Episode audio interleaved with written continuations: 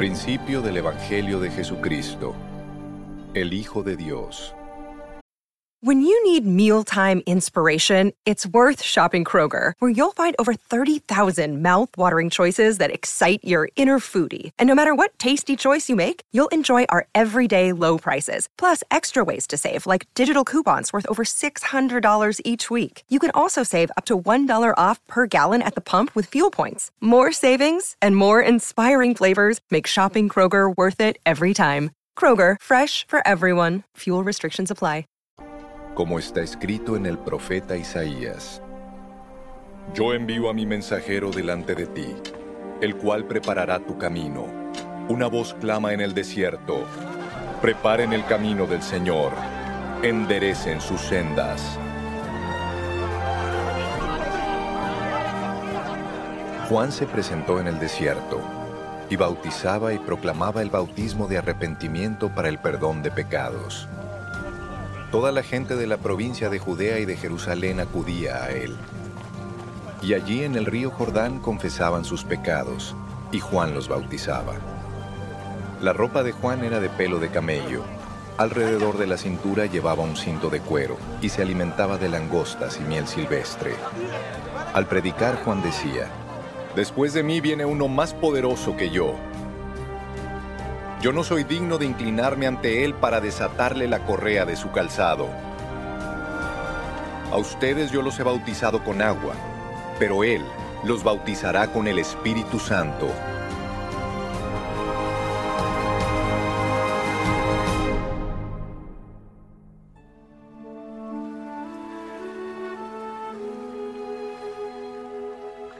Por esos días llegó Jesús desde Nazaret de Galilea y fue bautizado por Juan en el Jordán.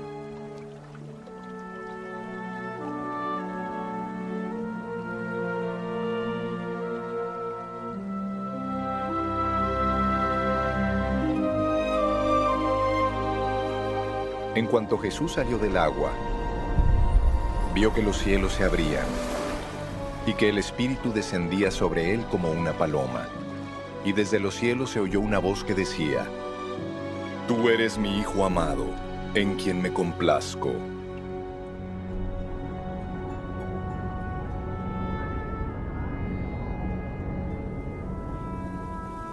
Enseguida el Espíritu llevó a Jesús al desierto, y allí fue puesto a prueba por Satanás durante cuarenta días.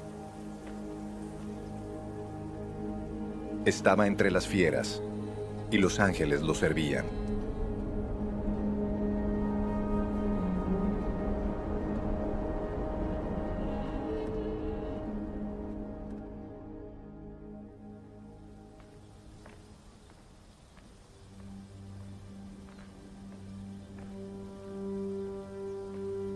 Después de que Juan fue encarcelado, Jesús fue a Galilea para proclamar el Evangelio del reino de Dios. Decía, El tiempo se ha cumplido y el reino de Dios se ha acercado. Arrepiéntanse y crean en el Evangelio.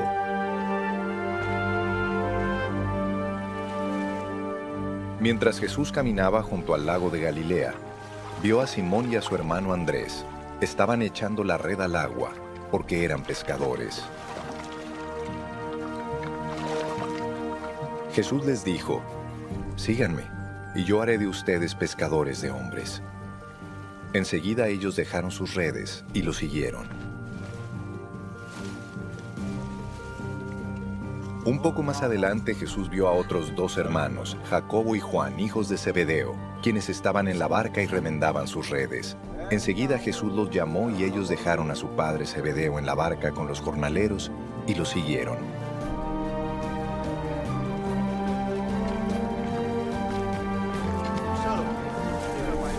Llegaron a Cafarnaún, y en cuanto llegó el día de reposo, Jesús fue a la sinagoga y se dedicó a enseñar. La gente se admiraba de sus enseñanzas, porque enseñaba como corresponde a quien tiene autoridad y no como los escribas. De pronto un hombre que tenía un espíritu impuro comenzó a gritar en la sinagoga, Oye Jesús de Nazaret, ¿qué tienes contra nosotros? ¿Has venido a destruirnos? Yo sé quién eres tú, eres el santo de Dios. Pero Jesús lo reprendió y le dijo, Cállate y sal de ese hombre. El espíritu impuro sacudió al hombre con violencia y gritando con todas sus fuerzas, salió de aquel hombre. Todos quedaron muy asombrados y se preguntaban unos a otros, ¿y esto qué es? ¿Acaso es una nueva enseñanza? Con toda autoridad manda incluso a los espíritus impuros y estos lo obedecen. Y muy pronto la fama de Jesús se difundió por toda la provincia de Galilea. En cuanto salieron de la sinagoga, Jesús fue con Jacobo y Juan a la casa de Simón y Andrés.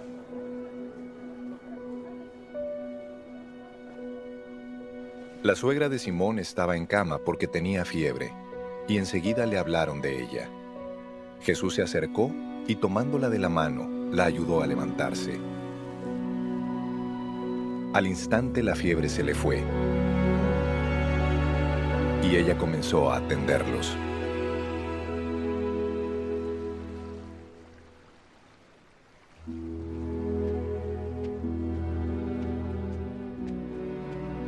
Al anochecer, cuando el sol se puso, llevaron a Jesús a todos los que estaban enfermos y endemoniados. Toda la ciudad se agolpaba ante la puerta, y Jesús sanó a muchos que sufrían de diversas enfermedades, y también expulsó a muchos demonios, aunque no los dejaba hablar, porque lo conocían.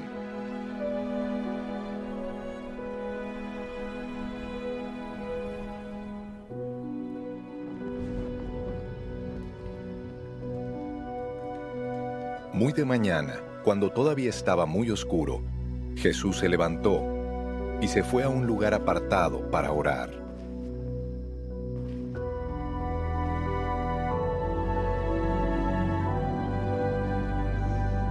Simón y los que estaban con él comenzaron a buscarlo. Y cuando lo encontraron le dijeron, todos te están buscando. Él les dijo, vayamos a las aldeas vecinas, para que también allí predique porque para esto he venido. Y Jesús recorrió toda Galilea, predicaba en las sinagogas y expulsaba demonios.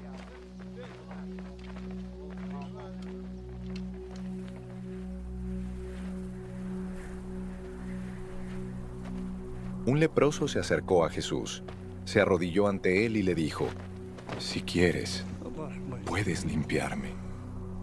Jesús tuvo compasión de él Así que extendió la mano, lo tocó y le dijo, quiero, ya has quedado limpio. En cuanto Jesús pronunció estas palabras, la lepra desapareció y aquel hombre quedó limpio. Enseguida Jesús le pidió que se fuera, pero antes le hizo una clara advertencia. Le dijo, ten cuidado de no decírselo a nadie, más bien ve y preséntate ante el sacerdote, y ofrece por tu purificación lo que Moisés mandó para que le sirva de testimonio.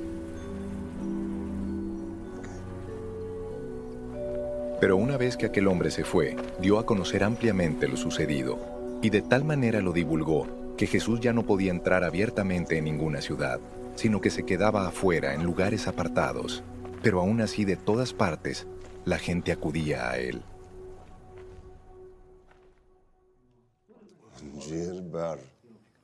Algunos días después, Jesús volvió a Cafarnaún. En cuanto se supo que estaba en la casa, se juntó mucha gente, de manera que ya no cabía ni aún a la puerta, mientras él les predicaba la palabra. Llegaron entonces cuatro hombres que cargaban a un paralítico.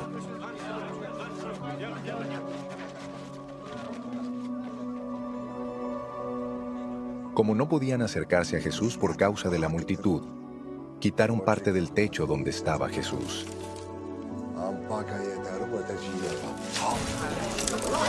Hicieron una abertura y por ahí bajaron la camilla en la que estaba acostado el paralítico.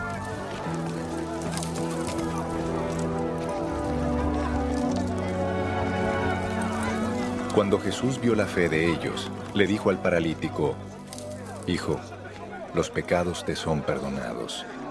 Algunos de los escribas que estaban allí sentados se decían a sí mismos, ¿qué es lo que dice este? Está blasfemando. ¿Quién puede perdonar pecados? Nadie sino Dios. Enseguida Jesús se dio cuenta de lo que estaban pensando, así que les preguntó, ¿qué es lo que cavilan en su corazón? ¿Qué es más fácil? ¿Que le diga al paralítico, tus pecados te son perdonados? ¿O que le diga, levántate, toma tu camilla y anda? Pues para que ustedes sepan que el Hijo del Hombre tiene autoridad en la tierra para perdonar pecados, este le dice al paralítico, levántate, toma tu camilla y vete a tu casa.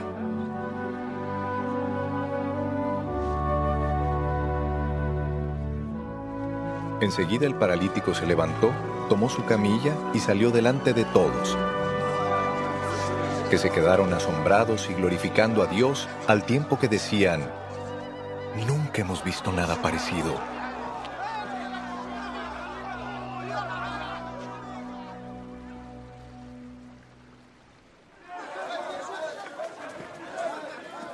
Después Jesús volvió a la orilla del lago, y toda la gente se le acercaba, y él les enseñaba.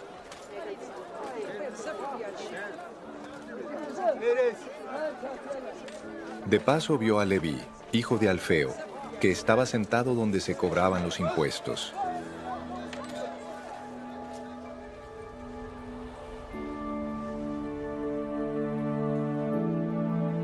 Y le dijo, sígueme.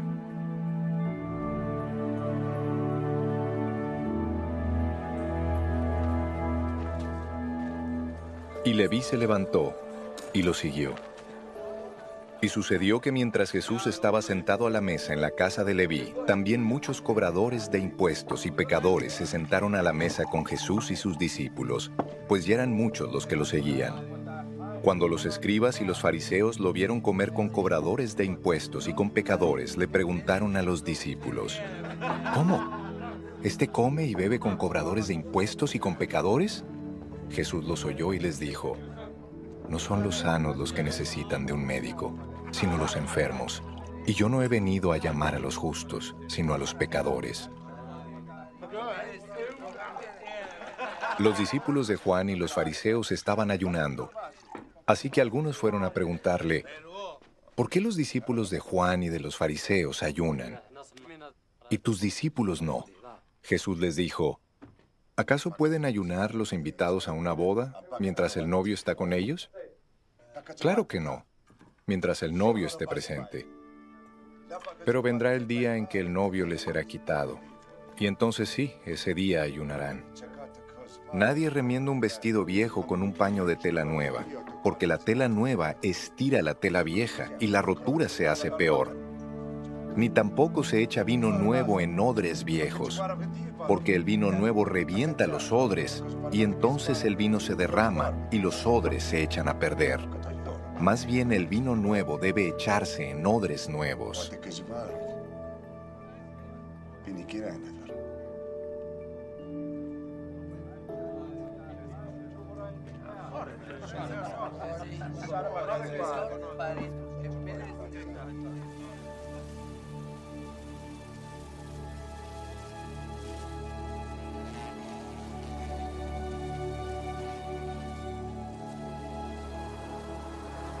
Un día de reposo, mientras Jesús pasaba por los sembrados, sus discípulos comenzaron a arrancar espigas a su paso.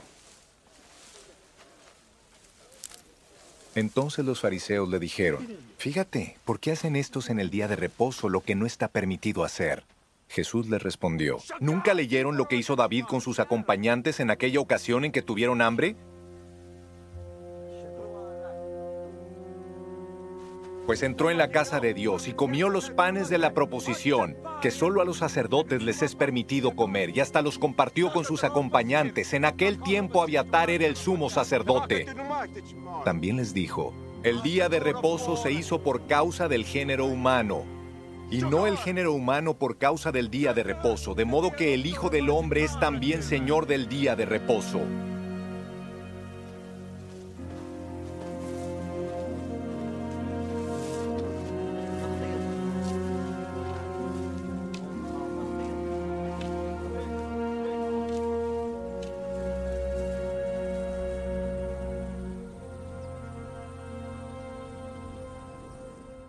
Jesús volvió a visitar la sinagoga y allí se encontró con un hombre que tenía una mano atrofiada. Algunos lo vigilaban para ver si sanaba al hombre en el día de reposo y así poder acusarlo. Jesús le dijo al hombre con la mano atrofiada, levántate y ponte en medio. A los demás les preguntó, ¿qué está permitido hacer en los días de reposo? ¿El bien o el mal? ¿Salvar una vida o quitar la vida? Ellos guardaron silencio. Jesús los miró con enojo y tristeza al ver la dureza de sus corazones. Entonces dijo al hombre, extiende la mano. El hombre la extendió y su mano quedó sana. Tan pronto como los fariseos salieron, empezaron a conspirar con los herodianos para matar a Jesús. Jesús se retiró al lago con sus discípulos, y mucha gente de Galilea y de Judea lo siguió. Al enterarse de todo lo que hacía, también acudieron a él muchos de Jerusalén, de Idumea y del otro lado del Jordán, así como de los alrededores de Tiro y de Sidón. Por causa del gentío y para evitar que lo apretujaran, Jesús pidió a sus discípulos tener siempre lista una barca. Y es que como había sanado a muchos, todos los que tenían plagas querían tocarlo y se lanzaban sobre él. Cuando los espíritus impuros lo veían, se arrodillaban delante de él y a gritos le decían, Tú eres el Hijo de Dios. Pero él les exigía con toda firmeza que no revelaran quién era él.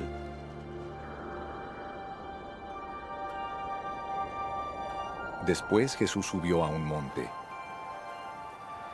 y llamó a los que él quiso, y ellos se reunieron con él. A doce de ellos los designó para que estuvieran con él, para enviarlos a predicar y para que tuvieran el poder de expulsar demonios.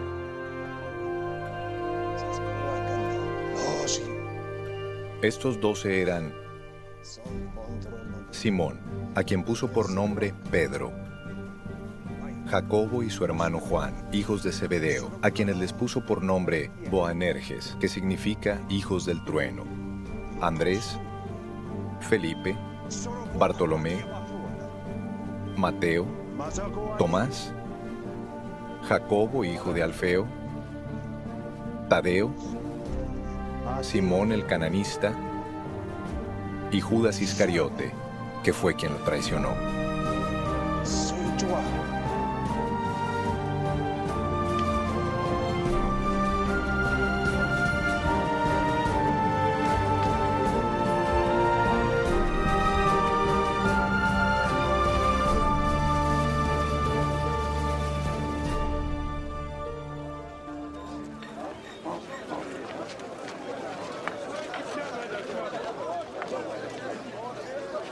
Jesús entró en una casa y de nuevo se juntó tanta gente que ni siquiera podían comer él y sus discípulos.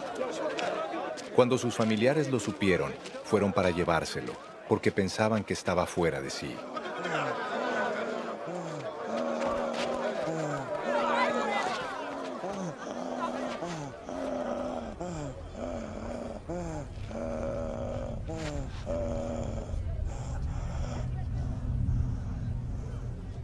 Pero los escribas que habían venido de Jerusalén decían, a este lo domina Belcebú y expulsa a los demonios por el poder del príncipe de los demonios.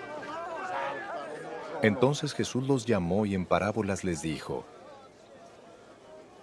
¿y cómo puede Satanás expulsar a Satanás? Si un reino se divide contra sí mismo, no puede permanecer. Si una casa se divide contra sí misma, tampoco puede permanecer. Y si Satanás se subleva contra sí mismo y se divide, tampoco puede permanecer. Su fin habrá llegado. Nadie puede entrar en la casa de un hombre fuerte y robarle sus pertenencias si antes no lo ata. Entonces sí podrá saquear su casa. De cierto les digo que a todos ustedes se les perdonarán todo pecado y toda blasfemia. Pero el que blasfeme contra el Espíritu Santo jamás será perdonado, sino que será culpable de un pecado eterno.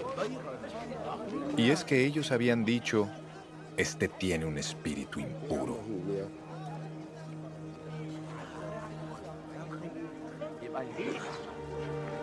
Llegaron entonces la madre y los hermanos de Jesús, pero se quedaron afuera y mandaron a llamarlo. La muchedumbre sentada a su alrededor le dijo, Tu madre, tus hermanos y tus hermanas están allí afuera y te buscan. Jesús le respondió, ¿Y quién es mi madre y mis hermanos?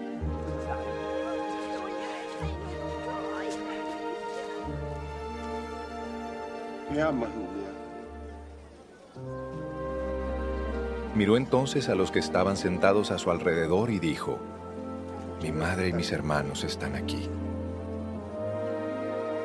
Porque todo el que hace la voluntad de Dios es mi hermano y mi hermana y mi madre.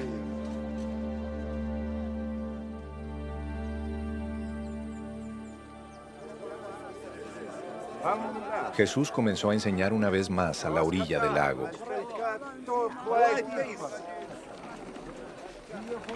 Y fue tanta la gente que se reunió alrededor de él, que se subió a una barca que estaba en el lago y se sentó allí, mientras que la gente se quedó en la orilla. Muchas cosas les enseñó por medio de parábolas, y en sus enseñanzas les decía, presten atención, resulta que un sembrador salió a sembrar. Al sembrar, una parte de las semillas cayó junto al camino, y vinieron las aves del cielo y se la comieron. Otra parte cayó entre las piedras, donde no había mucha tierra, y enseguida brotó porque la tierra no era profunda, pero en cuanto salió el sol se quemó y se secó, porque no tenía raíz. Otra parte cayó entre espinos, pero los espinos crecieron y la ahogaron de modo que no dio fruto. Pero otra parte cayó en buena tierra, y brotó, y creció, y dio fruto, y rindió una cosecha de treinta, y sesenta, y hasta de ciento por uno. Entonces les dijo, el que tenga oídos para oír, que oiga. Cuando se quedó solo, los que estaban cerca de él junto con los doce le preguntaron qué quería decir la parábola. Él les respondió, a ustedes se les concede entender el misterio del reino de Dios, pero a los que están afuera todo se les dice por parábolas, para que viendo vean y no entiendan, y oyendo oigan y no comprendan no sea que se conviertan y sus pecados les sean perdonados. También les dijo, si no entienden ustedes esta parábola, ¿cómo podrán entender todas las demás? El sembrador es el que siembra la palabra. Algunos son como lo sembrado junto al camino. En ellos se siembra la palabra, pero enseguida después de oírla viene Satanás y les arrebata la palabra sembrada en su corazón otros son como lo sembrado entre las piedras. Al oír la palabra enseguida la reciben con gozo, pero como no tienen raíz, su vida es muy corta, y al venir las aflicciones o la persecución por causa de la palabra, enseguida tropiezan. Otros son como los que fueron sembrados entre espinos. Estos son los que oyen la palabra, pero las preocupaciones de este mundo, el engaño de las riquezas y la codicia por otras cosas entran en ellos y ahogan la palabra, por lo que ésta no llega a dar fruto. Pero hay otros que son como lo sembrado en buena tierra. Son los que oyen la palabra y la reciben y rinden fruto. Dan 30, 60 y hasta 100 semillas por cada semilla sembrada.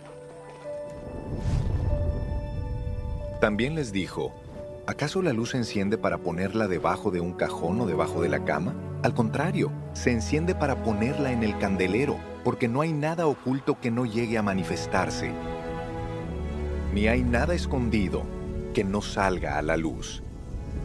Si alguno tiene oídos para oír, que oiga. También les dijo, fíjense bien en lo que oyen porque con la medida con que ustedes midan a otros, serán medidos, y hasta más se les añadirá, porque al que tiene se le dará, y al que no tiene, hasta lo poco que tiene se le arrebatará. Jesús dijo también, El reino de Dios es como cuando un hombre arroja semillas sobre la tierra, ya sea que él duerma o esté despierto. De día y de noche la semilla brota y crece, sin que él sepa cómo. Y es que la tierra da fruto por sí misma. Primero sale una hierba, luego la espiga y después el grano se llena en la espiga.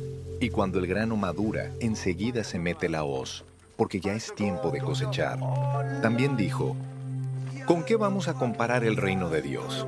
¿Qué parábola nos sirve de comparación?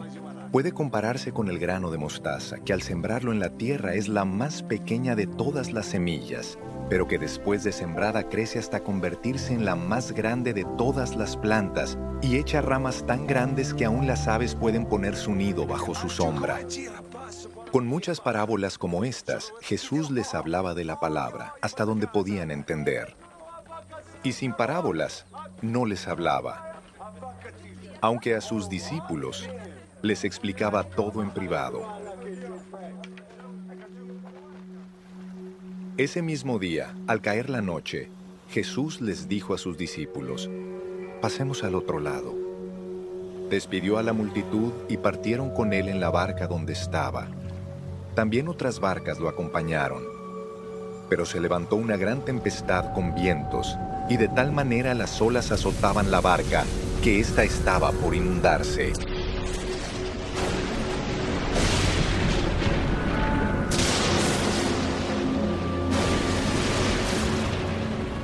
Jesús estaba en la popa y dormía sobre una almohada.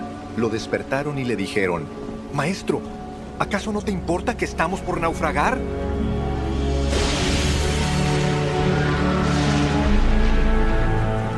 Jesús se levantó y reprendió al viento, y dijo a las aguas, ¡Silencio! ¡A callar!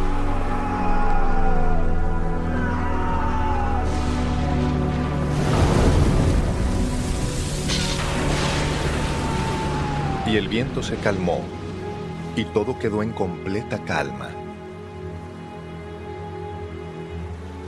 A sus discípulos les dijo, ¿por qué tienen tanto miedo? ¿Cómo es que no tienen fe? Ellos estaban muy asustados y se decían unos a otros, ¿quién es este que hasta el viento y las aguas lo obedecen?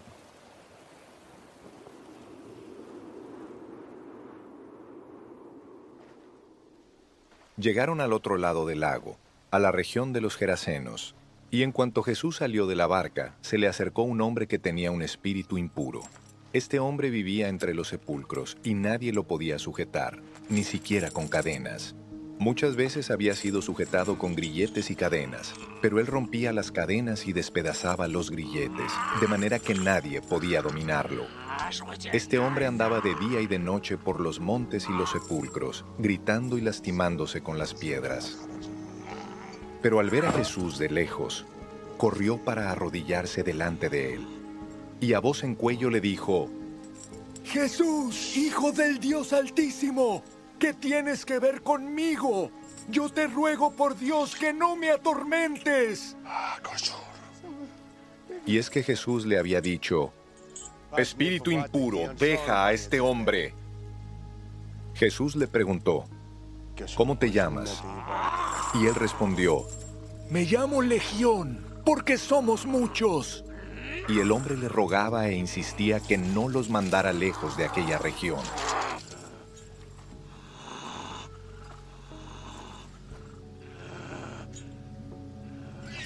Cerca del monte pasía un granato de cerdos, y todos los demonios le rogaron, Envíanos a los cerdos, déjanos entrar en ellos.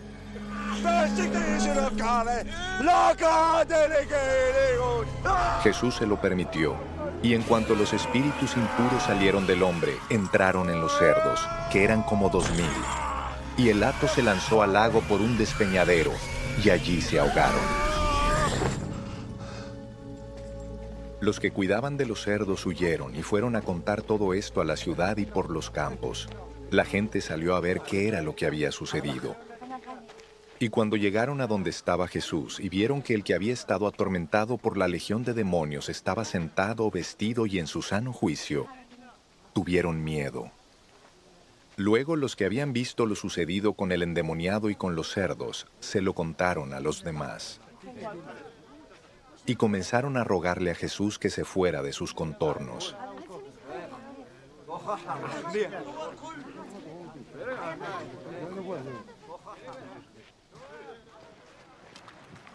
Cuando Jesús abordó la barca, el que había estado endemoniado le rogó que lo dejara estar con él. Pero Jesús, en vez de permitírselo, le dijo, Vete a tu casa con tu familia y cuéntales las grandes cosas que el Señor ha hecho contigo. Cuéntales cómo ha tenido misericordia de ti. El hombre se fue y en Decápolis comenzó a contar las grandes cosas que Jesús había hecho con él, y todos se quedaban asombrados.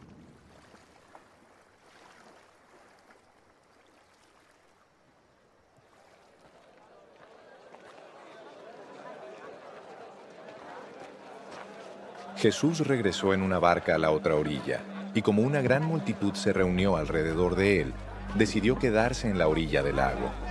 Entonces vino Jairo, que era uno de los jefes de la sinagoga, y cuando lo vio, se arrojó a sus pies.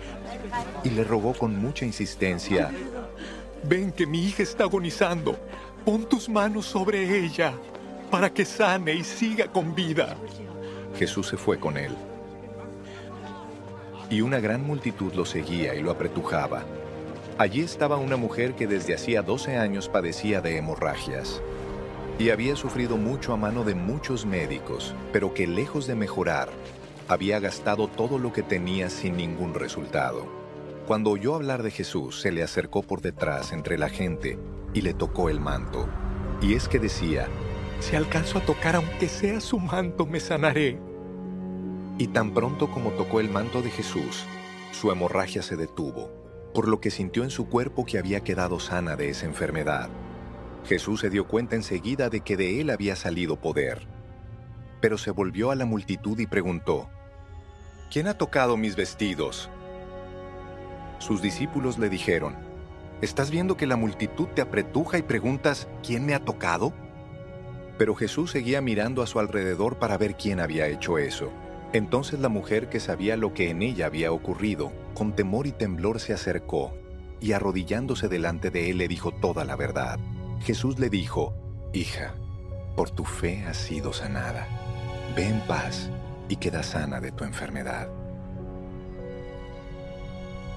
Todavía estaba él hablando cuando de la casa del jefe de la sinagoga vinieron a decirle, Ya no molestes al maestro, tu hija ha muerto. Pero Jesús, que oyó lo que decían, le dijo al jefe de la sinagoga, No temas, solo debes creer. Y con la excepción de Pedro, Jacobo y Juan, el hermano de Jacobo, no permitió que nadie más lo acompañara. Cuando llegó a la casa del jefe de la sinagoga, vio mucho alboroto y gente que lloraba y lamentaba. Al entrar les dijo, ¿A qué viene tanto llanto y alboroto?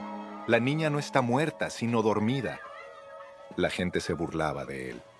Pero él ordenó que todos salieran. Tomó luego al padre y a la madre de la niña y a los que estaban con él y entró a donde estaba la niña. Jesús la tomó de la mano y le dijo, Talita Kumi, es decir, a ti niña te digo, levántate.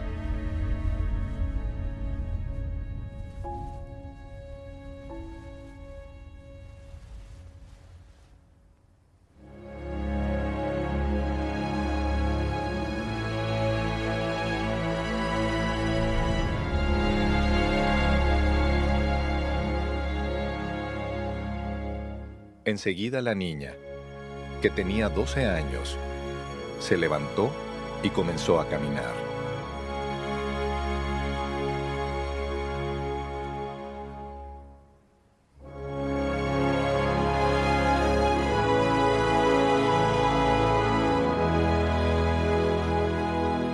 Y la gente se quedó llena de asombro. Pero Jesús les insistió mucho que no dijeran a nadie lo que había ocurrido y les mandó que dieran de comer a la niña.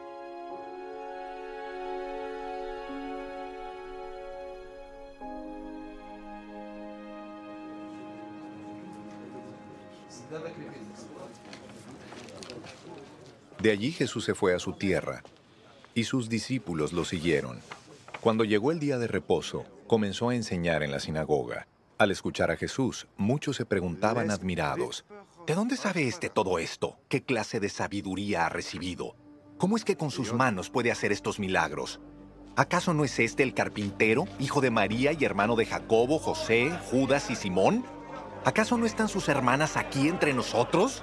Y les resultaba muy difícil entenderlo. Pero Jesús les dijo, no hay profeta sin honra, excepto en su propia tierra, entre sus parientes y en su familia. Y Jesús no pudo realizar allí ningún milagro, a no ser sanar a unos pocos enfermos y poner sobre ellos las manos, y aunque se quedó asombrado de la incredulidad de ellos. Siguió recorriendo las aldeas de alrededor para seguir enseñando. Jesús llamó a los doce y comenzó a enviarlos de dos en dos. Les dio autoridad sobre los espíritus impuros y les mandó que no llevaran nada para el camino. Aparte de un bastón, no debían llevar mochila, ni pan, ni dinero en el cinto. También podían llevar sandalias, pero no dos mudas de ropa. Les dijo, cuando ustedes lleguen a una casa, quédense allí hasta que salgan de ese lugar. Si en algún lugar no los reciben ni los escuchan, salgan de allí y sacúdanse el polvo de los pies, como un testimonio contra ellos. De cierto les digo que en el día del juicio el castigo para los de Sodoma y Gomorra será más tolerable que para aquella ciudad. Los doce salieron e iban predicando a la gente que se arrepintiera. También expulsaban muchos demonios y ungían con aceite a muchos enfermos y los sanaban.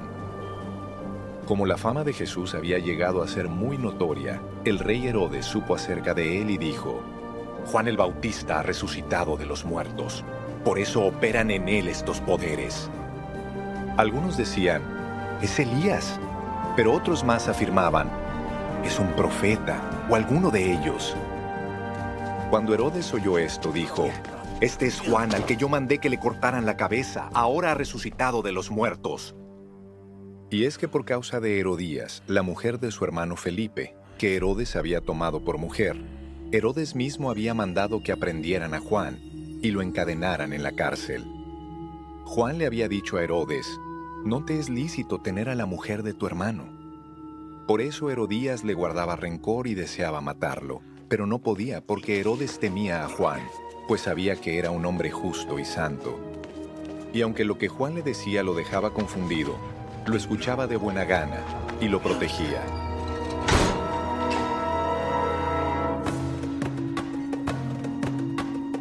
Pero llegó la oportunidad. En la fiesta de su cumpleaños, Herodes ofreció una cena a sus príncipes y tribunos y a la gente importante de Galilea. Entonces la hija de Herodías se presentó en la fiesta y bailó, y tanto agradó esto a Herodes y a los que estaban con él a la mesa, que el rey le dijo a la muchacha, Pídeme lo que quieras, y yo te lo daré. Y bajo juramento le dijo, Yo te daré todo lo que me pidas, aun si me pides la mitad de mi reino. Ella salió y le preguntó a su madre, ¿qué debo pedirle? Y su madre le respondió, pídele la cabeza de Juan el Bautista.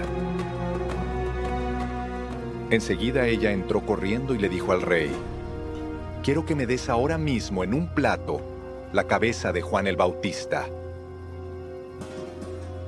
Esto entristeció mucho al rey, pero por causa del juramento y de los que estaban con él a la mesa, no quiso desairarla. Enseguida, el rey ordenó a un soldado de la guardia que le trajeran la cabeza de Juan. El soldado fue a la cárcel y lo decapitó, y llevó su cabeza en un plato. Se la entregó a la muchacha, y ésta se la entregó a su madre. Cuando los discípulos de Juan supieron esto, fueron a reclamar el cuerpo para darle sepultura.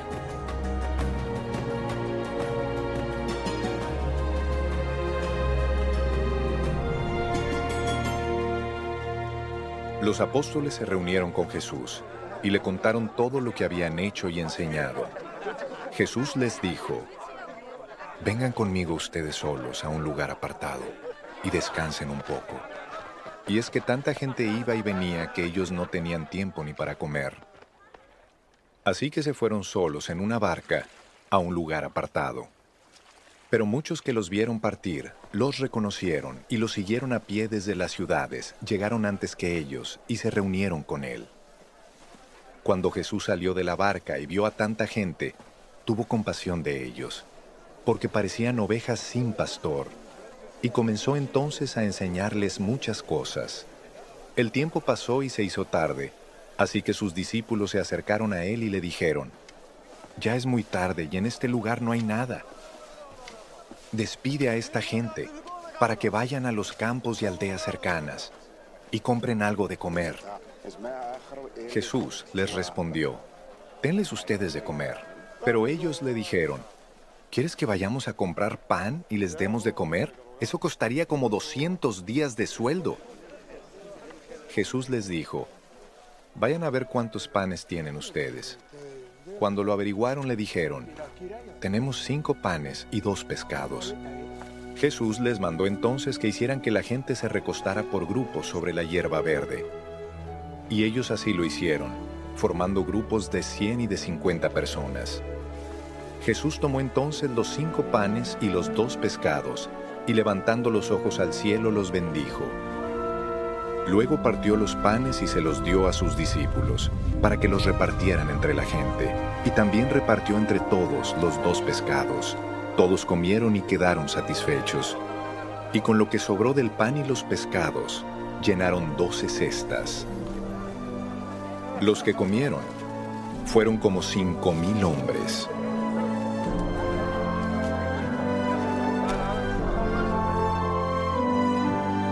Enseguida hizo que sus discípulos subieran a la barca y que se adelantaran a la otra orilla, a Bethsaida, mientras que él despedía a la multitud. Pero después de despedirlos, se fue al monte a orar. Cuando llegó la noche, la barca ya estaba a la mitad del lago, y Jesús estaba en tierra solo, pero cerca del amanecer fue hacia ellos caminando sobre las aguas, pues los vio remar con mucha dificultad porque tenían el viento en contra. Hizo el intento de pasar de largo, pero ellos al verlo caminar sobre las aguas pensaron que era un fantasma y comenzaron a gritar, pues todos lo vieron y se asustaron. Pero él enseguida habló con ellos y les dijo, ¡Ánimo! ¡Soy yo! No tengan miedo. Al subir a la barca con ellos el viento se calmó. Y ellos estaban muy asombrados. Más bien su corazón estaba endurecido y aún no habían entendido lo de los panes.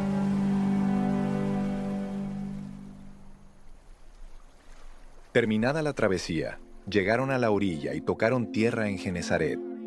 Tan pronto como bajaron de la barca, la gente reconoció a Jesús. Y a medida que recorrían todos los alrededores, en cuanto sabían dónde estaba Jesús, comenzaban a llevar de todas partes enfermos en sus lechos. Donde quiera que él entraba, ya fueran aldeas, ciudades o campos, ponían en las calles a los que estaban enfermos y le rogaban que les permitiera tocar siquiera el borde de su manto, y todos los que lo tocaban quedaban sanos. Los fariseos y algunos de los escribas que habían venido de Jerusalén se acercaron a Jesús y vieron que algunos de sus discípulos comían pan con manos impuras, es decir, sin habérselas lavado. Los fariseos y todos los judíos viven aferrados a la tradición de los ancianos, de modo que si no se lavan las manos muchas veces, no comen. Cuando vuelven del mercado, no comen si antes no se lavan. Y conservan también muchas otras tradiciones, como el lavar los vasos en que beben, los jarros, los utensilios de metal y las camas. Entonces los fariseos y los escribas le preguntaron a Jesús, ¿por qué tus discípulos no siguen la tradición de los ancianos, sino que comen pan con manos impuras? Jesús les respondió, Hipócritas, bien profetizó de ustedes Isaías cuando escribió, Este pueblo me honra con los labios, pero su corazón está lejos de mí. No tiene sentido que me honren si sus enseñanzas son mandamientos humanos, porque ustedes dejan de lado el mandamiento de Dios y se aferran a la tradición de los hombres, es decir, al lavamiento de jarros y de vasos para beber, y a muchas otras cosas semejantes. También les dijo, Qué bien invalidan ustedes el mandamiento de Dios para mantener su propia tradición. Porque Moisés dijo, honra a tu padre y a tu madre, y también el que maldiga al padre o a la madre morirá irremisiblemente. Pero ustedes dicen, basta que alguien diga al padre o a la madre, todo aquello con que podría ayudarte es corbán, es decir, mi ofrenda a Dios. Y con eso ustedes ya no permiten que nadie ayude más a su padre o a su madre. Es así como ustedes invalidan la palabra de Dios con la tradición que se han transmitido, además de que hacen muchas otras cosas parecidas. Jesús volvió a llamar a toda la gente y les dijo, escúchenme todos y entiendan, nada que venga de afuera puede contaminar a nadie. Lo que contamina a la persona es lo que sale de ella. Si alguno tiene oídos para oír, que oiga.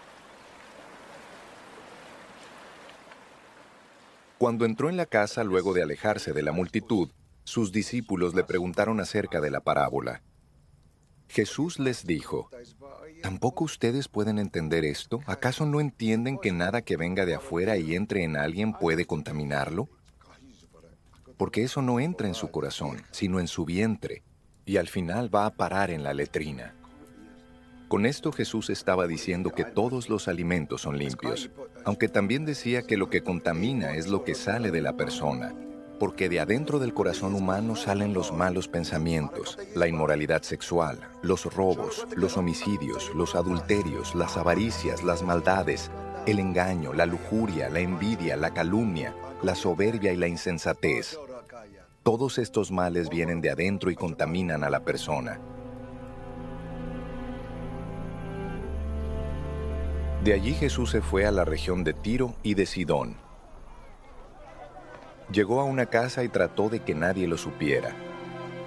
Pero no pudo esconderse porque, tan pronto como una mujer, cuya hija tenía un espíritu impuro, supo que él había llegado, fue a su encuentro y se arrojó a sus pies. Esa mujer era griega, de nacionalidad sirofenicia, y le rogaba que expulsara de su hija al demonio. Pero Jesús le dijo, primero deja que los hijos queden satisfechos, porque no está bien quitarles a los hijos su pan y echárselo a los perritos. La mujer le respondió, es verdad, Señor, pero hasta los perritos comen debajo de la mesa las migajas que dejan caer los hijos. Entonces Jesús le dijo, por esto que has dicho, puedes irte tranquila. El demonio ya ha salido de tu hija. Cuando la mujer llegó a su casa, encontró a su hija acostada en la cama, y el demonio ya había salido de ella.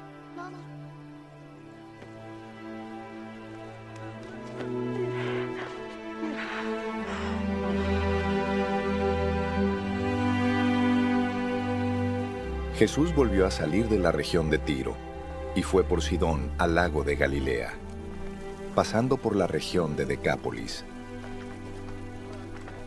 le llevaron allí a un sordo y tartamudo y le rogaban que pusiera la mano sobre él.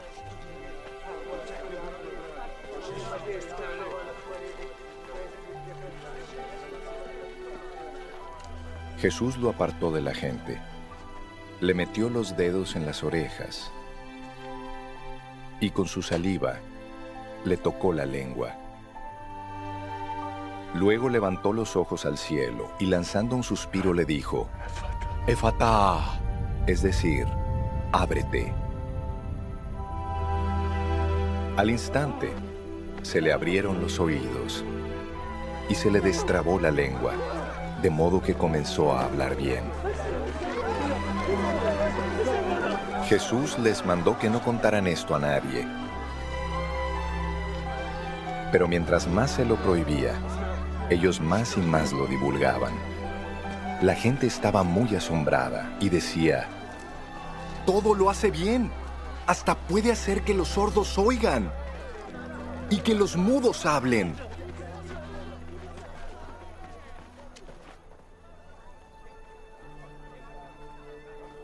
Por esos días volvió a reunirse una gran multitud. Como no tenían que comer, Jesús llamó a sus discípulos y les dijo, esta gente me parte el corazón. Hace ya tres días que están conmigo y no tienen que comer. Si los mando a sus casas en ayunas, podrían desmayarse en el camino, pues algunos de ellos han venido de muy lejos. Sus discípulos le respondieron, ¿Y dónde vamos a conseguirles pan suficiente en un lugar tan apartado como este? Jesús les preguntó, ¿cuántos panes tienen ustedes? Y ellos respondieron, siete. Entonces Jesús mandó a la multitud que se recostara en el suelo. Luego tomó los siete panes y después de dar gracias los partió.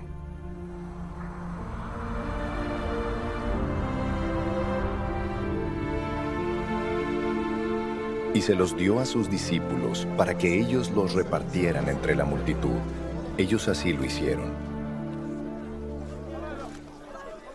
Tenían también unos cuantos pescaditos, así que Jesús los bendijo y mandó también que los repartieran.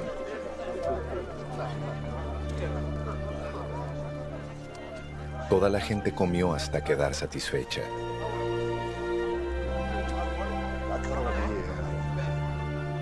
Y cuando recogieron lo que sobró, llenaron siete canastas. Los que comieron eran como cuatro mil. Luego Jesús los despidió y enseguida entró en la barca con sus discípulos para irse a la región de Dalmanuta. Los fariseos llegaron y comenzaron a discutir con él, y para ponerlo a prueba le pidieron que hiciera una señal del cielo. Lanzando un profundo suspiro, Jesús dijo, ¿por qué pide esta gente una señal? De cierto les digo que ninguna señal se le concederá los dejó entonces y volvió a entrar en la barca para irse a la otra orilla.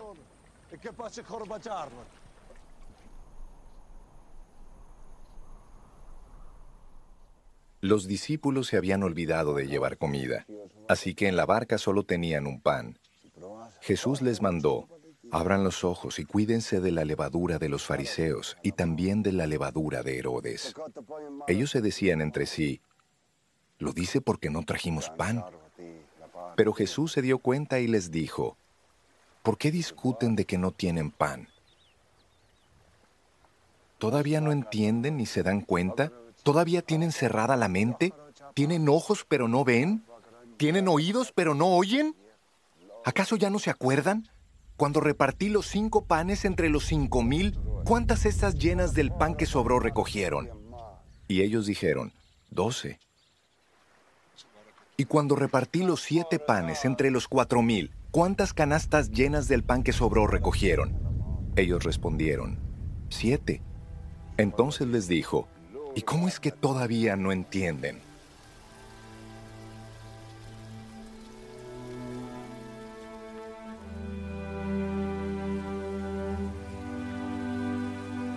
Cuando fueron a Bethsaida, le llevaron un ciego y le rogaron que lo tocara.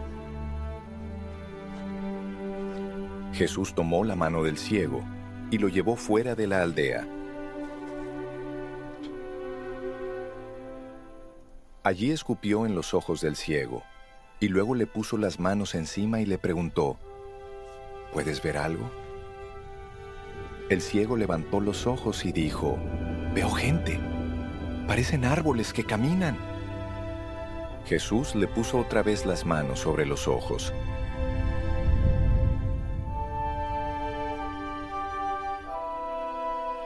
Y el ciego recobró la vista y pudo ver a todos de lejos y con claridad.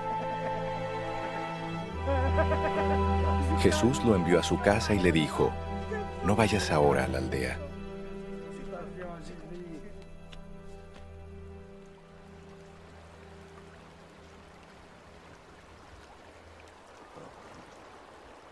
Jesús y sus discípulos fueron entonces a las aldeas de Cesarea de Filipo en el camino Jesús les preguntó, ¿quién dice la gente que soy yo? Ellos respondieron, unos dicen que eres Juan el Bautista, otros que Elías, y otros más que alguno de los profetas. Entonces él les preguntó, ¿y ustedes, quién dicen que soy? Pedro le respondió, tú eres el Cristo. Pero él les mandó que no dijeran nada a nadie acerca de él.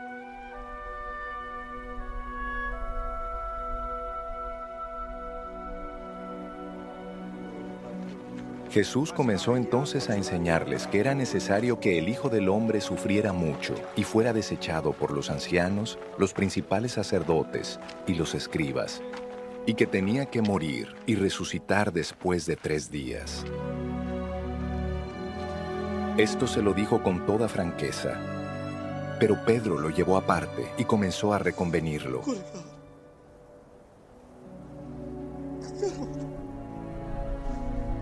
Entonces Jesús se volvió a ver a los discípulos y reprendió a Pedro. Le dijo, Aléjate de mi vista, Satanás. Tú no piensas en las cosas de Dios, sino en cuestiones humanas.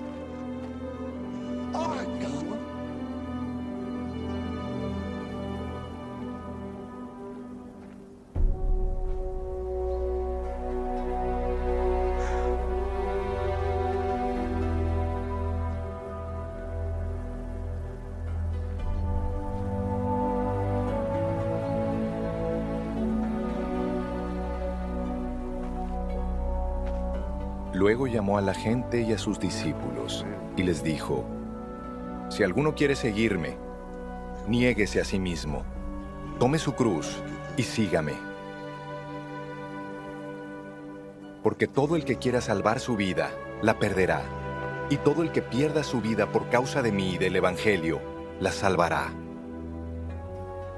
Porque ¿de qué le sirve a uno ganarse todo el mundo si pierde su alma? ¿O qué puede dar uno a cambio de su alma? Si en esta generación adúltera y pecadora alguien se avergüenza de mí y de mis palabras, también el Hijo del Hombre se avergonzará de él, cuando venga en la gloria de su Padre con los santos ángeles. Jesús les dijo, De cierto les digo, que algunos de los que están aquí no morirán hasta que vean llegar el reino de Dios con poder.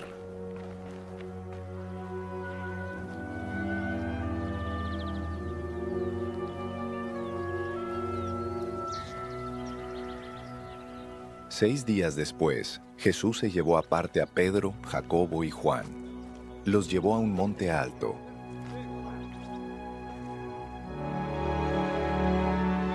y allí se transfiguró delante de ellos. Sus vestidos se volvieron resplandecientes y muy blancos como la nieve. Nadie en este mundo que los lavara podría dejarlos tan blancos. Y se les aparecieron Elías y Moisés, y hablaban con Jesús. Pedro le dijo entonces a Jesús, Maestro, qué bueno es para nosotros estar aquí. Vamos a hacer tres cobertizos, uno para ti, otro para Moisés y otro para Elías. Y es que no sabía qué decir, pues todos estaban espantados. En eso vino una nube y les hizo sombra, y desde la nube se oyó una voz que decía, Este es mi Hijo amado, escúchenlo. Miraron a su alrededor, pero no vieron a nadie. Solo Jesús estaba con ellos. Mientras bajaban del monte, Jesús les mandó que no dijeran a nadie nada de lo que habían visto, hasta que el Hijo del Hombre hubiera resucitado de los muertos. Por eso ellos guardaron el secreto entre sí, aunque se preguntaban qué querría decir aquello de resucitar de los muertos. Entonces le preguntaron, ¿por qué dicen los escribas que es necesario que Elías venga primero? Él les respondió, a decir verdad, Elías vendrá primero y restaurará todas las cosas. ¿Y cómo entonces dice la Escritura que el Hijo del Hombre tiene que padecer mucho y ser despreciado? Pues yo les digo que Elías ya vino y que hicieron con él todo lo que quisieron, tal y como está escrito acerca de él.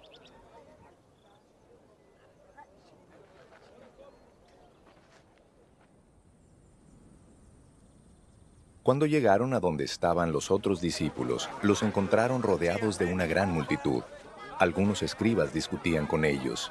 En cuanto la gente vio a Jesús, se quedó asombrada y corrió a saludarlo.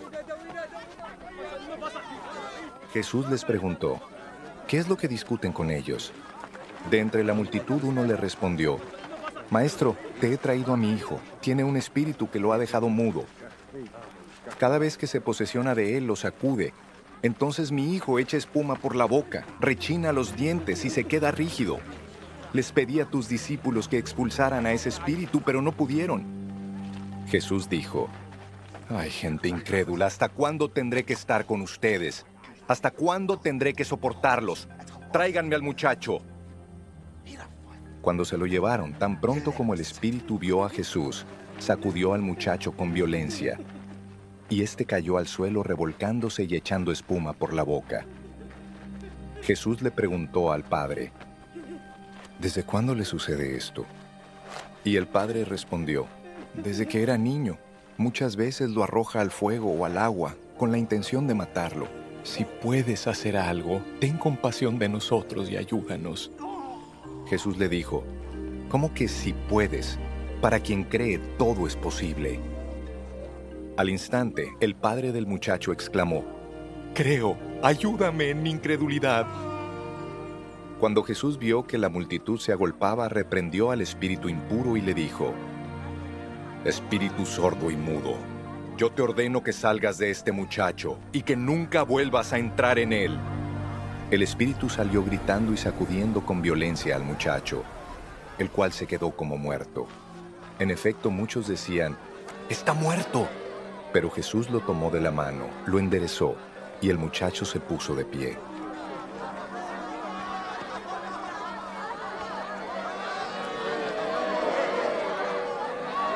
Cuando Jesús entró en la casa, sus discípulos le preguntaron a solas, ¿por qué nosotros no pudimos expulsarlo? Jesús les respondió, estos demonios no salen sino con oración.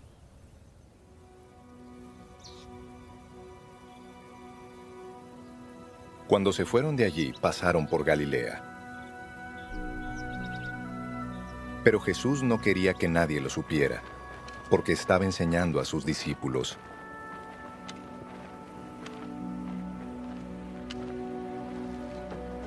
Les decía, el Hijo del Hombre será entregado a los poderes de este mundo y lo matarán, pero después de muerto, al tercer día, resucitará. Ellos no entendieron lo que Jesús quiso decir con esto, pero tuvieron miedo de preguntárselo.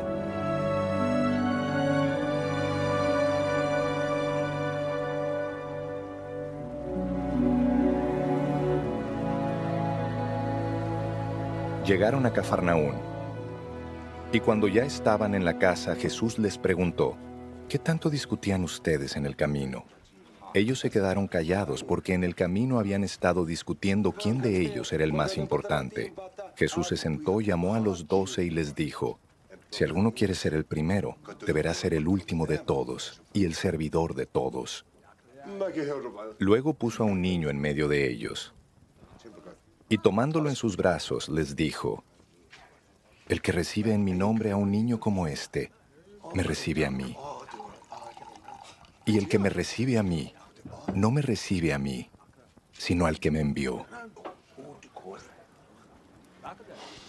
Juan le dijo, Maestro, hemos visto a uno que expulsaba demonios en tu nombre, pero se lo prohibimos porque no es de los nuestros.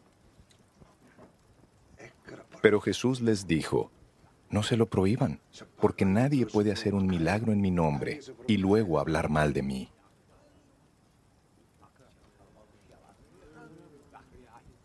El que no está contra nosotros está a favor de nosotros. De cierto les digo que cualquiera que les dé un vaso de agua en mi nombre, por ser ustedes de Cristo, no perderá su recompensa.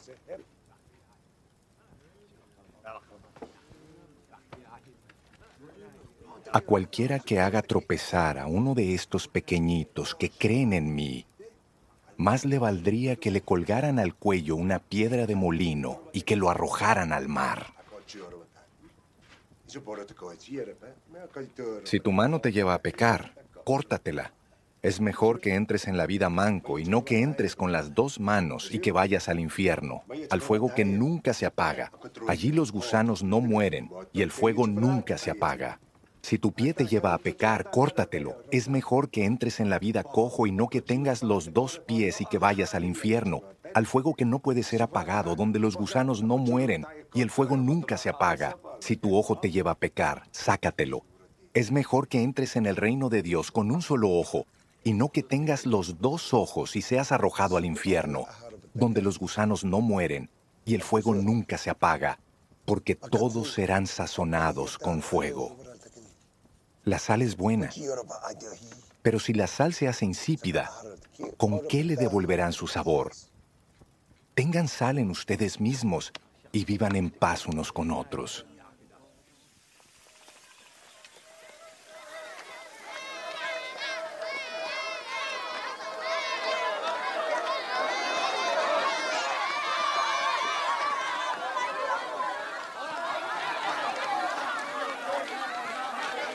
Jesús salió de allí y se fue a la región de Judea y al otro lado del Jordán.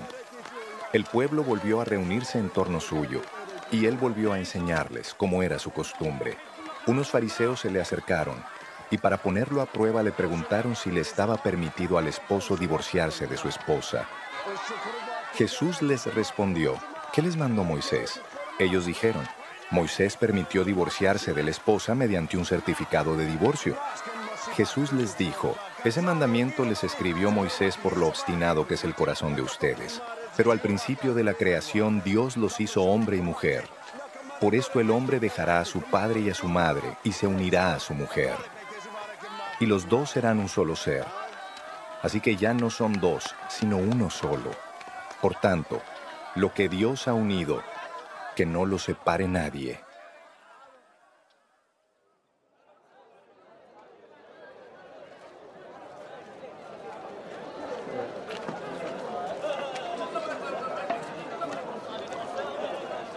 Ya en la casa los discípulos volvieron a preguntarle acerca de lo mismo, y Jesús les dijo, Quien se divorcia de su mujer y se casa con otra, comete adulterio contra la primera. Y si la mujer se divorcia de su marido y se casa con otro, también comete adulterio. Llevaron unos niños a Jesús para que los tocara, pero los discípulos reprendieron a quienes los habían llevado. Al ver esto Jesús se indignó y les dijo, Dejen que los niños se acerquen a mí. No se lo impidan, porque el reino de Dios es de los que son como ellos. De cierto les digo, que el que no reciba el reino de Dios como un niño, no entrará en él. Entonces Jesús tomó a los niños en sus brazos, puso sus manos sobre ellos y los bendijo.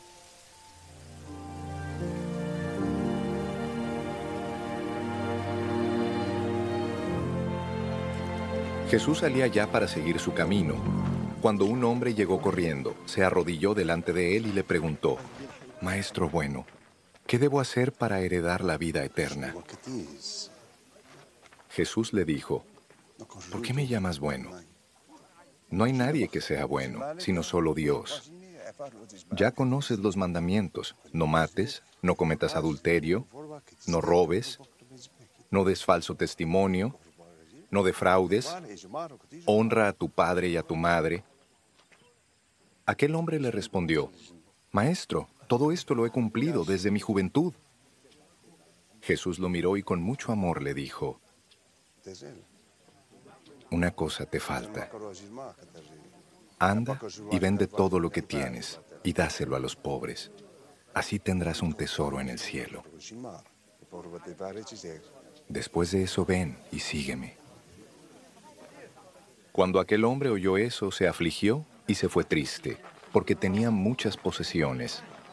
Jesús miró a su alrededor y les dijo a sus discípulos, Qué difícil es para los ricos entrar en el reino de Dios. Los discípulos se asombraron de sus palabras, pero Jesús volvió a decirles, Hijos, qué difícil es entrar en el reino de Dios. Es más fácil que un camello pase por el ojo de una aguja, a que un rico entre en el reino de Dios. Ellos se asombraron aún más y se preguntaban unos a otros, entonces ¿quién podrá salvarse? Jesús los miró fijamente y les dijo, esto es imposible para los hombres, pero no para Dios, porque para Dios todo es posible. Pedro comenzó entonces a decirle, como sabes, nosotros lo hemos dejado todo y te hemos seguido. Jesús respondió, De cierto les digo, no hay nadie que por causa de mí del Evangelio haya dejado casa, hermanos, hermanas, madre, padre, hijos o tierras, que ahora en este tiempo no reciba, aunque con persecuciones, cien veces más casas, hermanos, hermanas, madres, hijos y tierras, y en el tiempo venidero la vida eterna. Muchos de los que ahora son los primeros serán los últimos, y los que ahora son los últimos serán los primeros.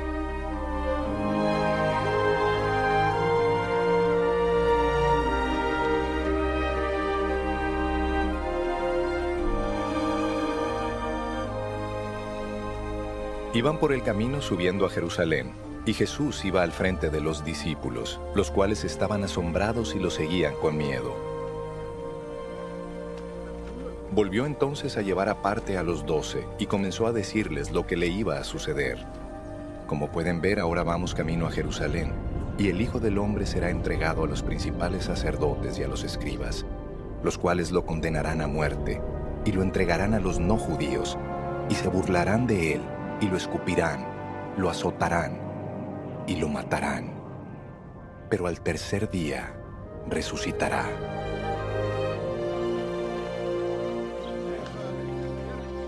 Jacobo y Juan, los hijos de Zebedeo, se acercaron a él y le dijeron, Maestro, queremos que nos concedas lo que vamos a pedirte. Jesús les preguntó, ¿qué quieren que haga por ustedes? Ellos le respondieron, concédenos que en tu gloria uno de nosotros se siente a tu derecha y el otro a tu izquierda. Jesús les dijo, ustedes no saben lo que piden. ¿Acaso pueden beber del mismo vaso del que yo bebo o ser bautizados con el mismo bautismo que voy a recibir? Ellos dijeron, sí podemos.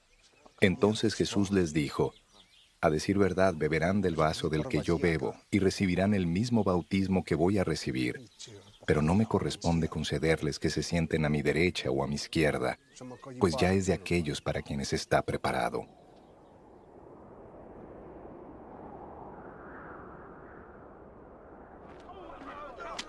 Cuando los otros diez oyeron esto, se enojaron contra Jacobo y Juan.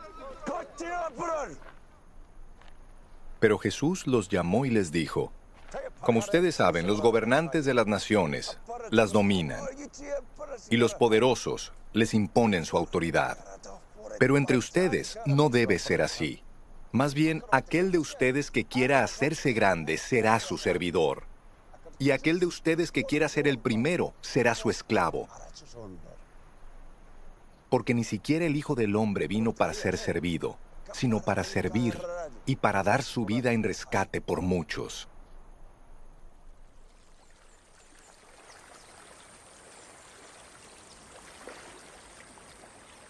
Llegaron a Jericó, y al salir de la ciudad Jesús iba seguido de sus discípulos y de una gran multitud. Junto al camino estaba sentado un mendigo llamado Bartimeo, hijo de Timeo, que era ciego. Cuando éste supo que quien venía era Jesús de Nazaret, comenzó a gritar y a decir, Jesús, hijo de David, ten misericordia de mí. Muchos lo reprendían para que callara, pero él gritaba con más fuerza, Hijo de David, ten misericordia de mí. Jesús se detuvo y mandó que lo llamaran. Los que llamaron al ciego le dijeron, Mucho ánimo, levántate, que Jesús te llama. Arrojando su capa, el ciego dio un salto y se acercó a Jesús.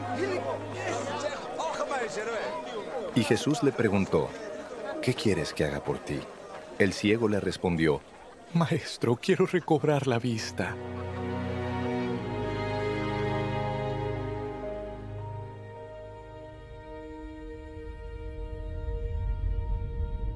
Jesús le dijo, Vete, tu fe te ha salvado.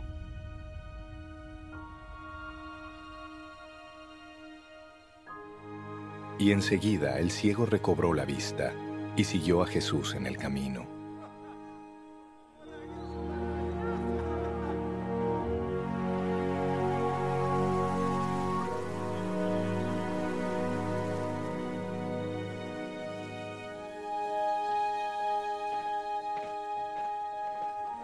Cuando ya estaban cerca de Jerusalén, Betfagé y Betania, y frente al monte de los olivos, Jesús envió a dos de sus discípulos y les dijo, Vayan a la aldea que tienen ante ustedes. Al entrar en ella van a encontrar atado un burrito, sobre el cual nadie se ha montado. Desátenlo y tráiganlo acá. Si alguien les pregunta, ¿por qué hacen esto? Respondan que el Señor lo necesita y que muy pronto lo devolverá. Los discípulos fueron y en la calle, junto a una puerta, encontraron el burrito atado. Lo desataron. Algunos de los que estaban allí les preguntaron, ¿qué hacen? ¿Por qué están desatando el burrito? Ellos les respondieron lo que Jesús les había dicho y los dejaron desatarlo. Ellos llevaron a Jesús el burrito, sobre el que echaron sus mantos, y luego Jesús se montó sobre él. Por el camino muchos tendían también sus mantos, mientras que otros tendían ramas que habían cortado en el campo. Tanto los que iban delante como los que iban detrás gritaban, Hosana, bendito el que viene en el nombre del Señor, bendito el reino venidero de nuestro Padre David, Hosana en las alturas.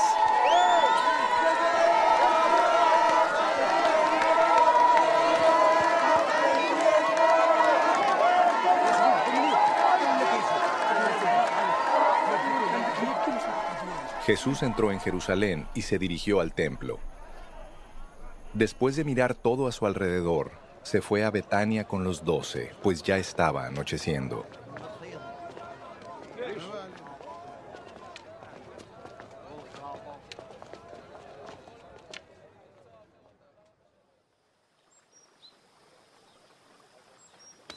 Al día siguiente, cuando salieron de Betania, Jesús tuvo hambre. Al ver de lejos una higuera con hojas, fue a ver si hallaba en ella algún higo. Pero al llegar no encontró en ella más que hojas, pues no era el tiempo de los higos. Entonces Jesús le dijo a la higuera, que nadie vuelva a comer fruto de ti. Y sus discípulos lo oyeron.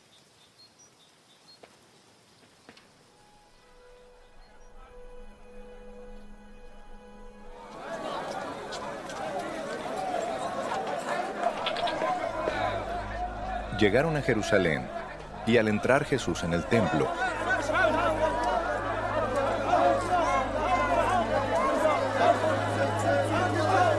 comenzó a echar de allí a los que vendían y compraban en su interior.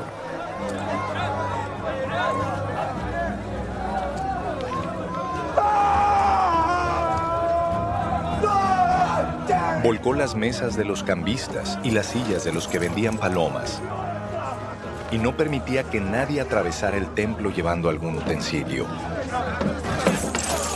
Más bien les enseñaba y les decía, ¿acaso no está escrito, mi casa será llamada casa de oración para todas las naciones? Pero ustedes han hecho de ella una cueva de ladrones.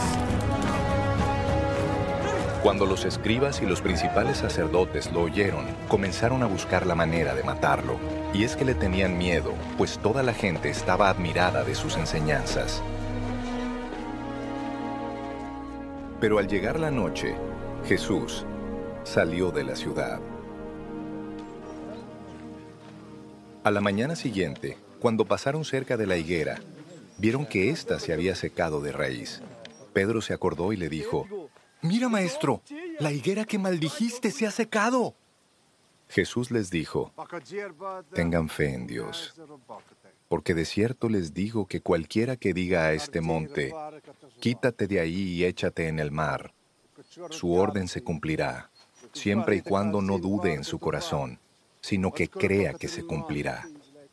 Por tanto les digo, todo lo que pidan en oración, crean que lo recibirán y se les concederá. Y cuando oren, si tienen algo contra alguien, perdónenlo, para que también su Padre que está en los cielos les perdone a ustedes sus ofensas. Porque si ustedes no perdonan, tampoco su Padre que está en los cielos les perdonará a ustedes sus ofensas.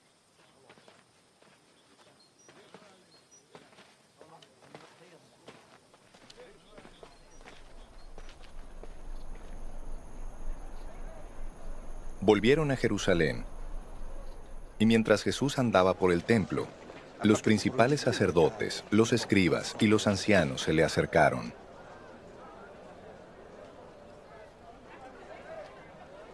Y le preguntaron, ¿con qué autoridad haces todo esto? ¿Quién te dio autoridad para hacerlo? Jesús les dijo, yo también voy a hacerles una pregunta. Si me la responden, entonces les diré con qué autoridad hago esto. Díganme, ¿el bautismo de Juan era del cielo o de los hombres? Ellos comenzaron a discutir entre sí. Si decimos que era del cielo, Él nos dirá, entonces ¿por qué no le creyeron? Y si decimos que era de los hombres, y es que tenían miedo de la gente, pues todos consideraban que Juan era un verdadero profeta. Entonces le respondieron a Jesús, no lo sabemos. Y Jesús les dijo, pues yo tampoco voy a decirles con qué autoridad hago todo esto. Jesús comenzó a hablarles por medio de parábolas. Un hombre plantó una viña, le puso una cerca, le cavó un lagar, levantó una torre y la arrendó a unos labradores. Luego se fue lejos. A su debido tiempo, envió un siervo a los labradores para que le entregaran la parte de lo que la viña había producido. Pero los labradores lo agarraron y lo golpearon, y lo mandaron con las manos vacías. Volvió a enviarles otro siervo, pero a éste lo descalabraron y lo insultaron. Volvió a enviar otro más, y a éste lo mataron. Después mandó a muchos otros, pero a unos los golpearon y a otros los mataron.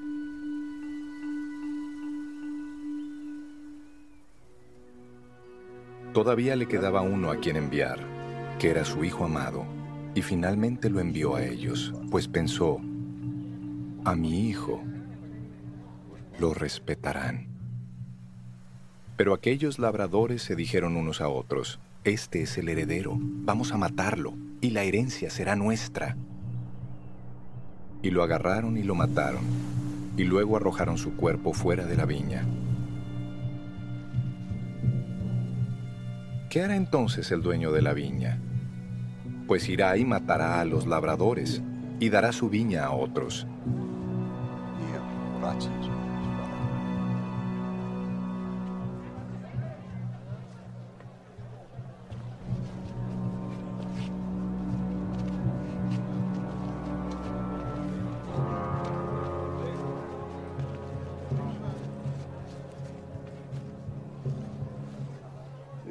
Siquiera han leído la escritura que dice, la piedra que desecharon los constructores ha venido a ser la piedra angular. ¿Esto lo ha hecho el Señor y a nuestros ojos es una maravilla? Al darse cuenta de que Jesús había contado esta parábola, por causa de ellos, quisieron aprenderlo. Pero como temían a la multitud, lo dejaron y se fueron.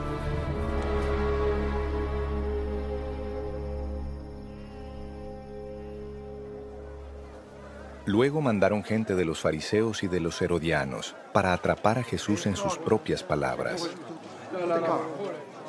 Cuando aquellos llegaron, le dijeron, Maestro, sabemos que hablas con la verdad y que no permites que nadie influya en ti ni te dejas llevar por las apariencias humanas, sino que enseñas con verdad el camino de Dios.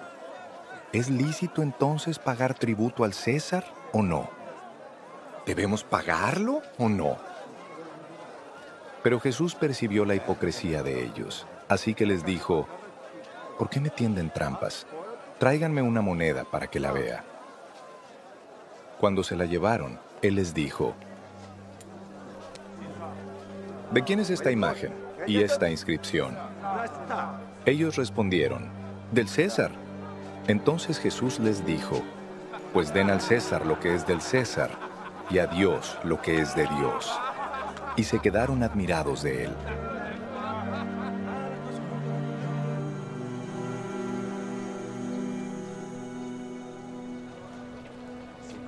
Se le acercaron entonces los saduceos, que dicen que no hay resurrección, y le preguntaron, Moisés nos escribió que si el hermano de alguien muere y deja a su esposa sin hijos, algún hermano suyo debe casarse con la viuda para darle descendencia a su hermano muerto. Se dio el caso de siete hermanos. El primero de ellos se casó y murió sin dejar descendencia. El segundo se casó con la viuda y murió y tampoco dejó descendencia. Lo mismo pasó con el tercero y con los siete, y ninguno de ellos dejó descendencia. Al final todos murieron y también la mujer. En la resurrección, cuando todos resuciten, ¿esposa de cuál de ellos será esta mujer, puesto que los siete estuvieron casados con ella? Jesús les respondió, el error de ustedes es que no conocen las escrituras ni el poder de Dios. Porque cuando los muertos resuciten, no se casarán ni se darán en casamiento, sino que serán como los ángeles que están en los cielos. Pero en cuanto a la resurrección de los muertos, ¿acaso no han leído en el libro de Moisés? Allí dice que Dios le habló en la zarza y le dijo, Yo soy el Dios de Abraham, el Dios de Isaac y el Dios de Jacob. Así que ustedes están muy equivocados, porque Dios no es un Dios de muertos, sino el Dios de los que viven. Uno de los escribas que había estado presente en la discusión y que vio lo bien que Jesús les había respondido, le preguntó, de todos los mandamientos, ¿cuál es el más importante? Jesús le respondió, el más importante es, Oye Israel, el Señor nuestro Dios, el Señor es uno. Y amarás al Señor tu Dios con todo tu corazón, y con toda tu alma, y con toda tu mente, y con todas tus fuerzas. El segundo en importancia es, amarás a tu prójimo como a ti mismo. No hay otro mandamiento más importante que estos. El escriba le dijo, bien maestro, hablas con la verdad cuando dices que Dios es uno y que no hay otro Dios fuera de él, y que amarlo con todo el corazón, con todo el entendimiento y con todas las fuerzas, y amar al prójimo como a uno mismo es más importante que todos los holocaustos y sacrificios. Al verlo Jesús responder de manera tan sabia le dijo, no estás lejos del reino de Dios. Y nadie se atrevía ya a preguntarle nada.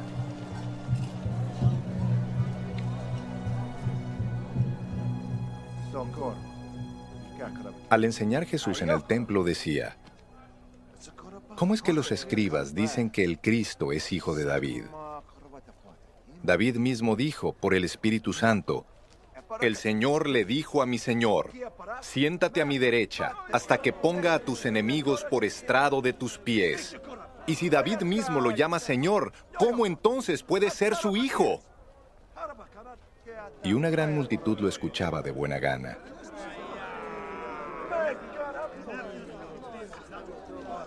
En su enseñanza también les decía, cuídense de los escribas, porque les gusta pasearse con ropas largas y les encanta que los saluden en las plazas y sentarse en las primeras sillas de las sinagogas y ocupar los mejores asientos en las cenas.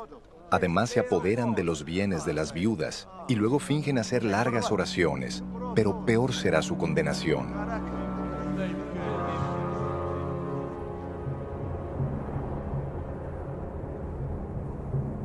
Jesús estaba sentado frente al arca de las ofrendas y miraba cómo la gente echaba sus monedas en el arca. Muchos ricos echaban mucho, pero una viuda pobre llegó y echó dos moneditas de muy poco valor.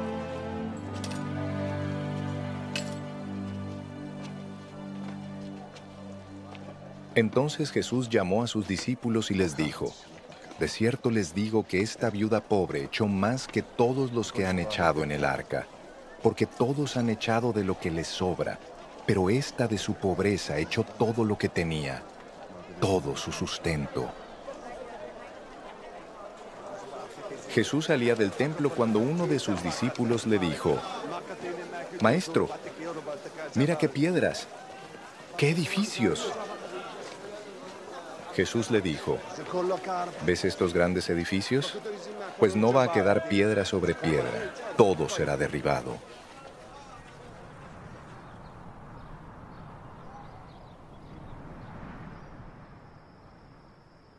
Estaba Jesús sentado en el monte de los olivos, frente al templo, cuando Pedro, Jacobo, Juan y Andrés le preguntaron por separado, Dinos, ¿cuándo sucederá todo esto? ¿Y cuál será la señal de que todas estas cosas están por cumplirse? Jesús les respondió, Cuídense de que nadie los engañe, porque muchos vendrán en mi nombre y dirán, Yo soy el Cristo, y a muchos los engañarán. Cuando oigan hablar de guerras y de rumores de guerras, no se angustien, porque así es necesario que suceda, pero aún no será el fin. Se levantará nación contra nación y reino contra reino y habrá terremotos en muchos lugares, y habrá también hambre. Esto será el principio de los dolores. Pero ustedes tengan cuidado, porque los entregarán a los tribunales y los azotarán en las sinagogas. Por causa de mí los harán comparecer ante gobernadores y reyes, para dar testimonio ante ellos. Pero antes tendrá que proclamarse el Evangelio a todas las naciones. Cuando los arresten y los hagan comparecer, no se preocupen por lo que deben decir, sino solo digan lo que en ese momento les sea dado decir, porque no serán ustedes los que hablen, sino el Espíritu Santo. El hermano entregará a la muerte al hermano y el padre al hijo. Y los hijos se rebelarán contra los padres y los matarán. Por causa de mi nombre todo el mundo los odiará a ustedes. Pero el que resista hasta el fin, se salvará. Ahora bien, cuando vean que la abominación desoladora de la que habló el profeta Daniel se encuentra donde no debiera estar, el que lee que entienda, entonces los que estén en Judea huyan a los montes. El que esté en la azotea no baje a su casa ni entre en ella para tomar algo. Y el que esté en el campo no vuelva atrás para tomar su capa. Ay de las que en esos días estén embarazadas o amamantando. Pídanle a Dios que esto no suceda en el invierno, porque esos días serán de gran aflicción, como no los hubo desde el principio de la creación que Dios hizo, ni los habrá jamás. Si el Señor no hubiera acortado esos días, no habría quien se salvara, pero los ha acortado por causa de sus elegidos. Así que si alguien les dice, miren, aquí está el Cristo, o Miren, allí está. No le crean, porque surgirán falsos cristos y falsos profetas, y harán señales y prodigios para engañar, de ser posible, incluso a los elegidos. Pero ustedes tengan cuidado. Ya los he prevenido de todo. En aquellos días después de esa gran aflicción, sucederá que el sol se oscurecerá y la luna dejará de brillar. Las estrellas caerán del cielo y los poderes celestiales se estremecerán. Entonces verán al Hijo del Hombre venir en las nubes con gran poder y gloria, y él enviará a sus ángeles para reunir a sus elegidos de los cuatro vientos, desde los extremos de la tierra hasta los extremos del cielo. De la higuera deben aprender esta parábola. Cuando sus ramas se ponen tiernas y le brotan las hojas, Ustedes saben que el verano ya está cerca. De la misma manera, cuando ustedes vean que todo esto sucede, sepan que la hora ya está cerca y que está a la puerta. De cierto les digo que todo esto sucederá antes de que pase esta generación. El cielo y la tierra pasarán, pero mis palabras no pasarán. En cuanto al día y la hora, nadie lo sabe. Ni siquiera los ángeles en el cielo, ni el Hijo. Solo el Padre lo sabe. Pero ustedes, presten atención y manténganse atentos, porque no saben cuándo llegará el momento. Es como cuando alguien deja su casa y se va lejos y delega autoridad en sus siervos y deja a cada uno una tarea y ordena al portero mantenerse despierto. Así que ustedes deben mantenerse despiertos, porque no saben cuándo vendrá el Señor de la casa, si al caer la tarde, o a la medianoche, o cuando cante el gallo o al amanecer, no sea que venga cuando menos lo esperen y los encuentre dormidos. Esto que les digo a ustedes, se lo digo a todos. Manténganse despiertos.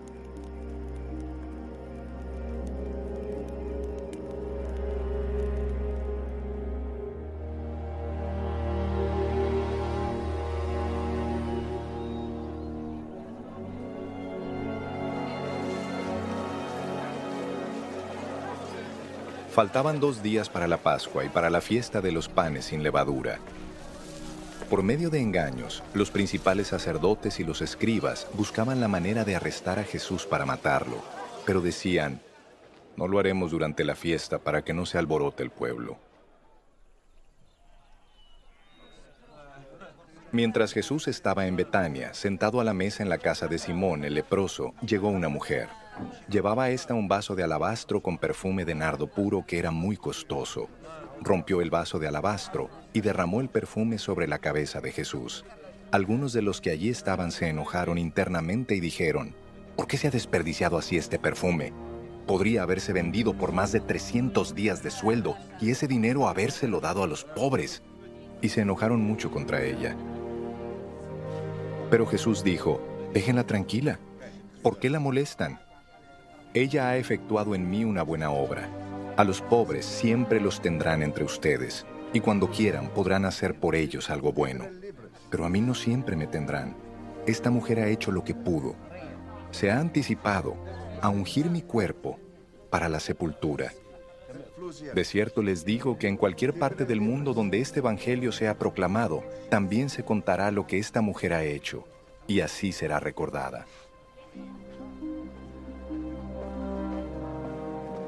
Judas Iscariote, que era uno de los doce, fue a hablar con los principales sacerdotes para entregarles a Jesús. Cuando ellos lo oyeron, se alegraron y prometieron darle dinero, y Judas comenzó a buscar el mejor momento de entregarlo.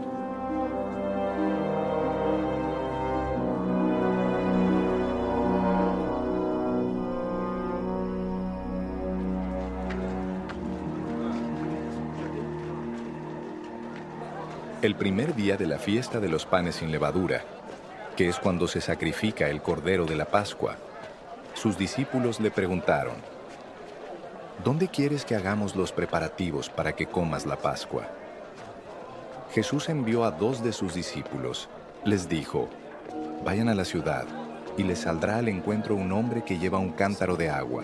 Síganlo y díganle al dueño de la casa donde entre, el maestro pregunta, ¿dónde está el aposento en el que comeré la Pascua con mis discípulos? El dueño les mostrará entonces un gran aposento alto ya dispuesto. Hagan allí los preparativos para nosotros. Los discípulos partieron, y al entrar en la ciudad encontraron todo tal y como Jesús se lo había dicho, y prepararon la Pascua. Al caer la noche, llegó Jesús con los doce. Ya sentados a la mesa y mientras comían, Jesús dijo, De cierto les digo que uno de ustedes me va a traicionar. Ahora está comiendo conmigo. Ellos se pusieron muy tristes y uno por uno comenzaron a preguntarle, ¿seré yo? Jesús les respondió, es uno de los doce, el que está mojando el pan en el plato conmigo. A decir verdad, el Hijo del Hombre sigue su camino como está escrito acerca de él. Pero hay de aquel que lo traiciona. Más le valdría no haber nacido.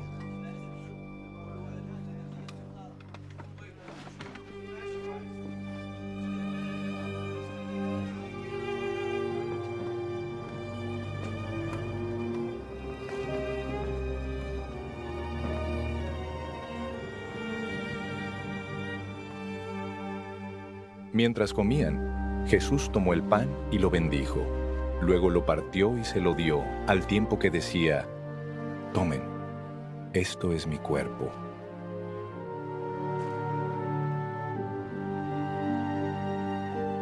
Después tomó la copa, y luego de dar gracias, se la dio y todos bebieron de ella.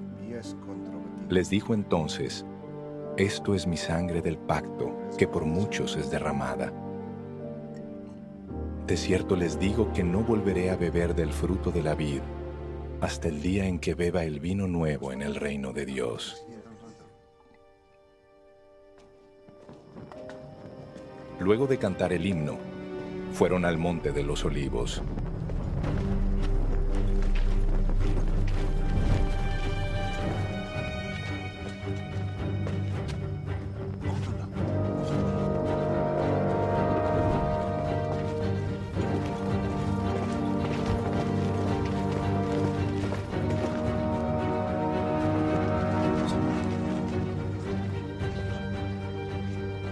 Allí Jesús les dijo, Todos ustedes se escandalizarán de mí. Está escrito, heriré al pastor y las ovejas serán dispersas. Pero después de que yo haya resucitado, iré delante de ustedes a Galilea. Entonces Pedro le dijo, Aunque todos se escandalicen, yo no lo haré. Jesús le dijo, De cierto te digo que esta misma noche, antes de que el gallo cante dos veces, tú me habrás negado tres veces. Pero Pedro insistía, Aun si tuviera que morir contigo, no te negaré. Y todos decían lo mismo.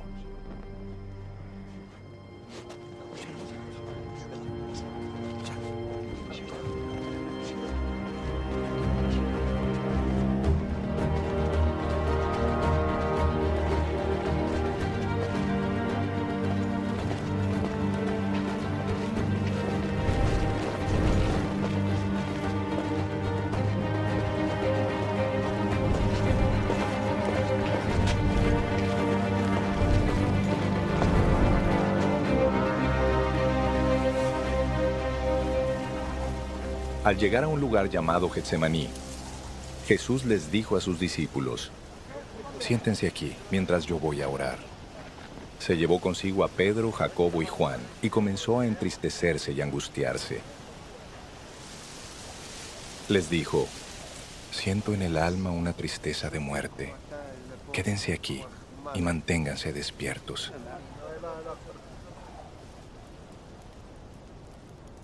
Se fue un poco más adelante y postrándose en tierra oró que de ser posible no tuviera que pasar por ese momento. Decía, Abba, Padre, para ti todo es posible. Aparta de mí esta copa.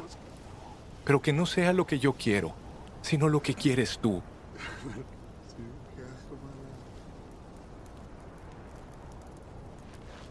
Volvió luego a donde estaban sus discípulos y los encontró dormidos. Entonces le dijo a Pedro, ¿Duermes, Simón? ¿No has podido mantenerte despierto ni una hora? Manténganse despiertos y oren para que no caigan en tentación. A decir verdad, el espíritu está dispuesto, pero la carne es débil. Una vez más se retiró para orar y repitió la misma oración. Cuando volvió, otra vez los encontró dormidos, porque los ojos de ellos se les cerraban de sueño y no sabían qué responderle. Cuando volvió la tercera vez, les dijo, Sigan durmiendo y descansando. Ya basta. La hora ha llegado. Miren al Hijo del Hombre, que es entregado en manos de los pecadores. Vamos, levántense, que ya se acerca el que me traiciona. De pronto, mientras Jesús estaba hablando, llegó Judas, que era uno de los doce. Con él venía mucha gente armada con espadas y palos, y enviada por los principales sacerdotes, los escribas y los ancianos. El que lo estaba traicionando les había dado esta contraseña. Al que yo le dé un beso, ese es. Arréstenlo y llévenselo bien asegurado. Cuando Judas llegó, se acercó a Jesús y le dijo, Maestro, y le dio un beso.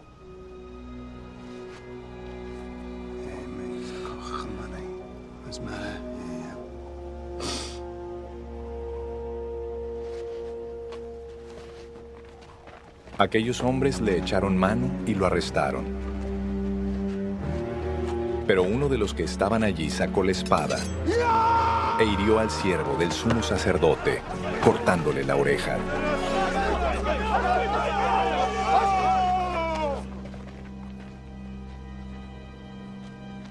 Jesús les dijo, ¿han venido a arrestarme con espadas y palos, como si fuera yo un ladrón? Todos los días estuve con ustedes enseñando en el templo y no me aprendieron. Pero esto sucede para que se cumplan las escrituras. Y todos los discípulos lo abandonaron y huyeron. Cierto joven seguía a Jesús, cubierto con solo una sábana. Cuando lo aprendieron, el joven dejó la sábana y huyó desnudo.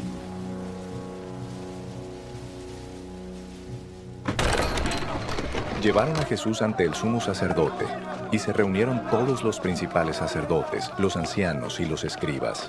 Pedro lo siguió de lejos hasta el interior del patio del sumo sacerdote. Allí se quedó sentado con los alguaciles y calentándose junto al fuego. Los principales sacerdotes y todo el tribunal buscaban alguna prueba contra Jesús para poder condenarlo a muerte, pero no la encontraban. Muchos presentaban falsos testimonios contra él, pero sus testimonios no concordaban.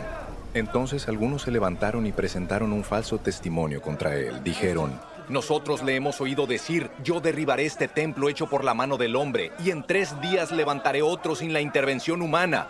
Pero ni aún así se ponían de acuerdo en sus testimonios. El sumo sacerdote se paró en medio del tribunal y le preguntó a Jesús, ¿no vas a responder? Mira lo que estos dicen contra ti. Pero Jesús guardó silencio y no contestó nada. Así que el sumo sacerdote le volvió a preguntar, ¿Eres tú el Cristo, el Hijo del bendito? Jesús le respondió, Yo soy, y ustedes verán al Hijo del Hombre sentado a la derecha del Poderoso y venir en las nubes del cielo. El sumo sacerdote se rasgó entonces sus vestiduras y dijo, ¿Qué necesidad tenemos de más testigos? Ustedes han oído la blasfemia. ¿Qué les parece? Y todos ellos lo condenaron y declararon que merecía la muerte. Algunos comenzaron a escupirlo. Y mientras le cubrían el rostro y le daban de puñetazos, le decían, ¡Profetiza! Y también los alguaciles le daban de bofetadas.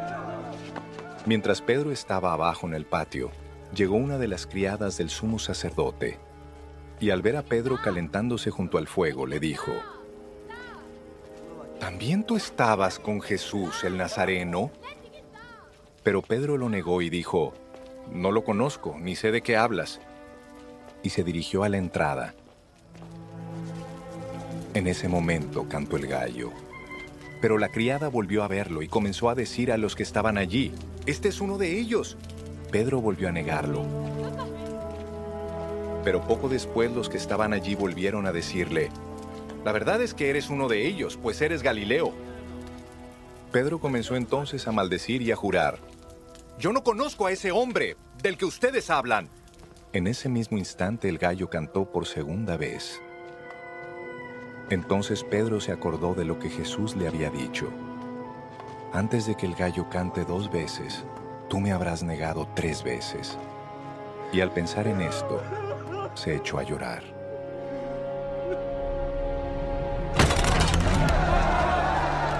En cuanto amaneció, y luego de reunirse los principales sacerdotes, los ancianos, los escribas y todo el tribunal para ponerse de acuerdo, ataron a Jesús y se lo llevaron a Pilato. Este le preguntó, ¿Eres tú el rey de los judíos? Y Jesús le respondió, tú lo dices. Los principales sacerdotes lo acusaban de muchas cosas, así que Pilato volvió a preguntarle, ¿No vas a responder?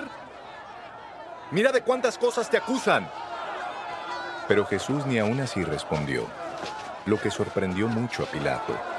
En el día de la fiesta, Pilato acostumbraba poner en libertad a un preso, el que la gente quisiera. Había uno que se llamaba Barrabás, que estaba preso con sus compañeros de motín porque en una revuelta habían cometido un homicidio. Cuando la multitud se aproximó, comenzó a pedirle a Pilato que hiciera lo que acostumbraba hacer. Pilato les preguntó, ¿Quieren que ponga en libertad al rey de los judíos? Y es que Pilato sabía que los principales sacerdotes lo habían entregado por envidia. Pero los principales sacerdotes incitaron a la multitud para que Pilato soltara más bien a Barrabás. Pilato les preguntó, ¿Y qué quieren que haga con el que ustedes llaman rey de los judíos? Y ellos volvieron a gritar, ¡Crucifícalo! Pilato les decía, Pues qué crimen ha cometido. Pero ellos gritaban más todavía, ¡Crucifícalo! Pilato optó por complacer al pueblo y puso en libertad a Barrabás. Luego mandó que azotaran a Jesús y lo entregó para que lo crucificaran. Los soldados lo llevaron al interior del atrio, es decir, al pretorio, y llamaron a toda la compañía. Lo vistieron de púrpura, le colocaron una corona tejida de espinas y comenzaron a saludarlo. ¡Salve, rey de los judíos. Lo golpeaban en la cabeza con una caña y lo escupían. Y doblaban las rodillas para hacerle reverencias. Después de burlarse de él, le quitaron la ropa de púrpura, lo vistieron con sus propios vestidos y lo sacaron de allí para crucificarlo.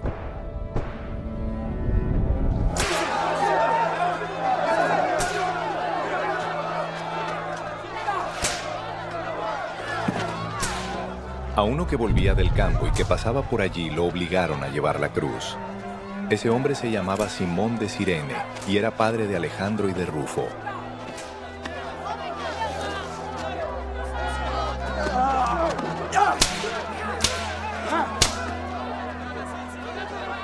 Llevaron a Jesús a un lugar llamado Gólgota, que significa lugar de la calavera.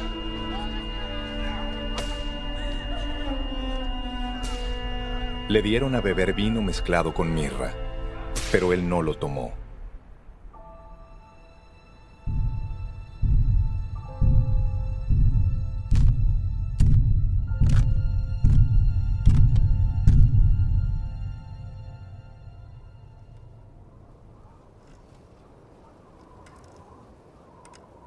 Después de crucificarlo.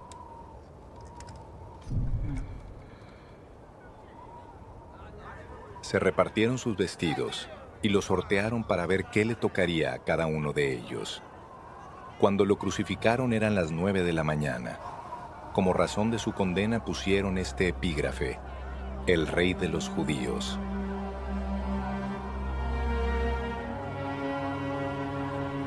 Con él crucificaron también a dos ladrones, uno a su derecha y el otro a su izquierda.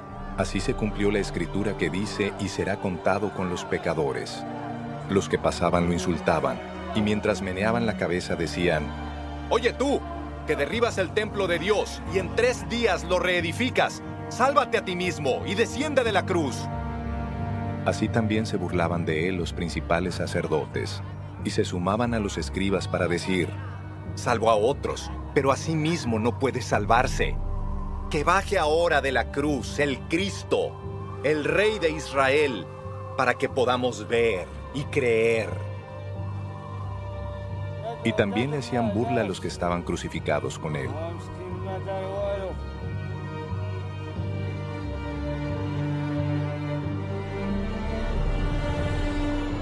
Desde el mediodía, y hasta las 3 de la tarde hubo tinieblas sobre toda la tierra.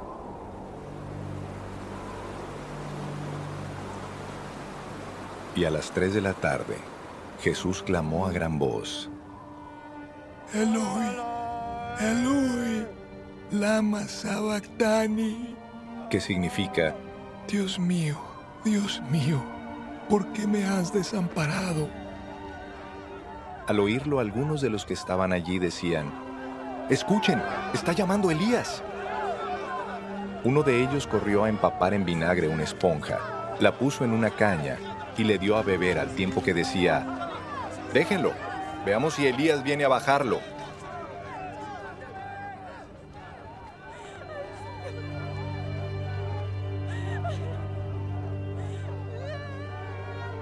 Pero Jesús lanzó un fuerte grito y murió.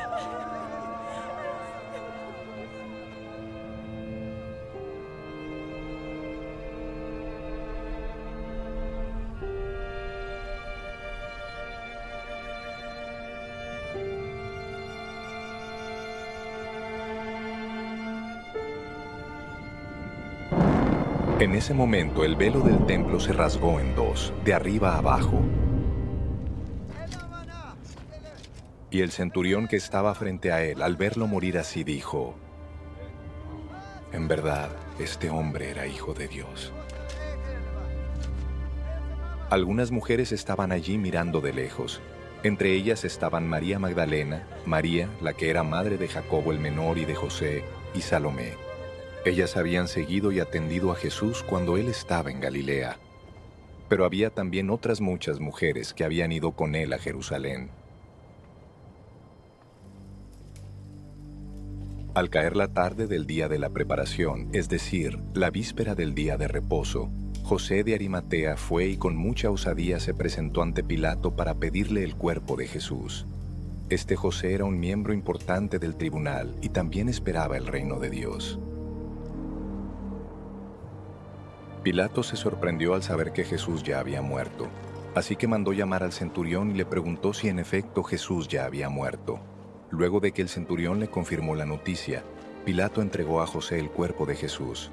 José fue y bajó de la cruz el cuerpo de Jesús, lo envolvió en una sábana que había comprado y lo puso en un sepulcro que estaba cavado en una peña. Luego hizo rodar una piedra para sellar la entrada del sepulcro. Mientras tanto, María Magdalena y María la madre de José miraban dónde ponían el cuerpo.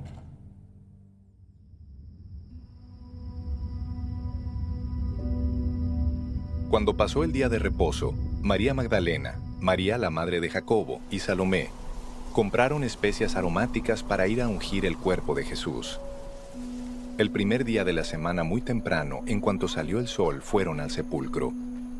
Y unas a otras se decían, ¿quién nos quitará la piedra para entrar al sepulcro?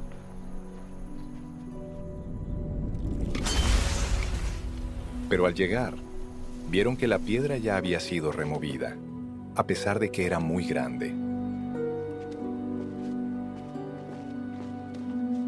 Cuando entraron en el sepulcro, vieron que en el lado derecho estaba sentado un joven vestido con una túnica blanca. Ellas se asustaron.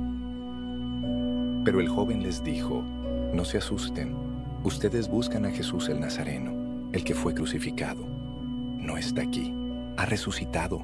Miren el lugar donde lo pusieron. Pero vayan ahora y digan a sus discípulos y a Pedro, Él va adelante de ustedes a Galilea.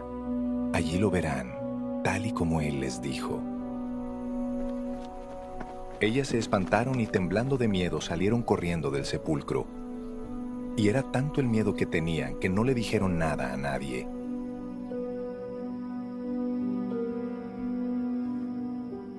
El primer día de la semana por la mañana, después de que Jesús resucitó, se le apareció primero a María Magdalena, de quien había echado siete demonios. Ella fue y se lo dijo a los que habían estado con él, los cuales estaban tristes y llorando. Al oír ellos que Jesús vivía y que ella lo había visto, no lo creyeron. Pero después, Jesús se apareció en otra forma a dos de ellos que iban de camino al campo. Ellos fueron y se lo contaron a los otros, y ni aun a ellos les creyeron.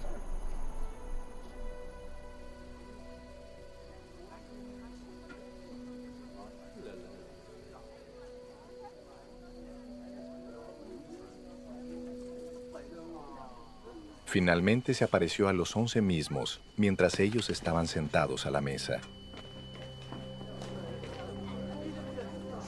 Y les reprochó su incredulidad y obstinación porque no habían creído a los que lo habían visto resucitado. Y les dijo, vayan por todo el mundo y prediquen el Evangelio a toda criatura. El que crea y sea bautizado se salvará, pero el que no crea será condenado. Y estas señales acompañarán a los que crean. En mi nombre expulsarán demonios. Hablarán nuevas lenguas. Tomarán en sus manos serpientes. Y si beben algo venenoso, no les hará daño. Además pondrán sus manos sobre los enfermos. Y estos sanarán. Después de que el Señor Jesús habló con ellos, fue recibido en el alto cielo y se sentó a la derecha de Dios.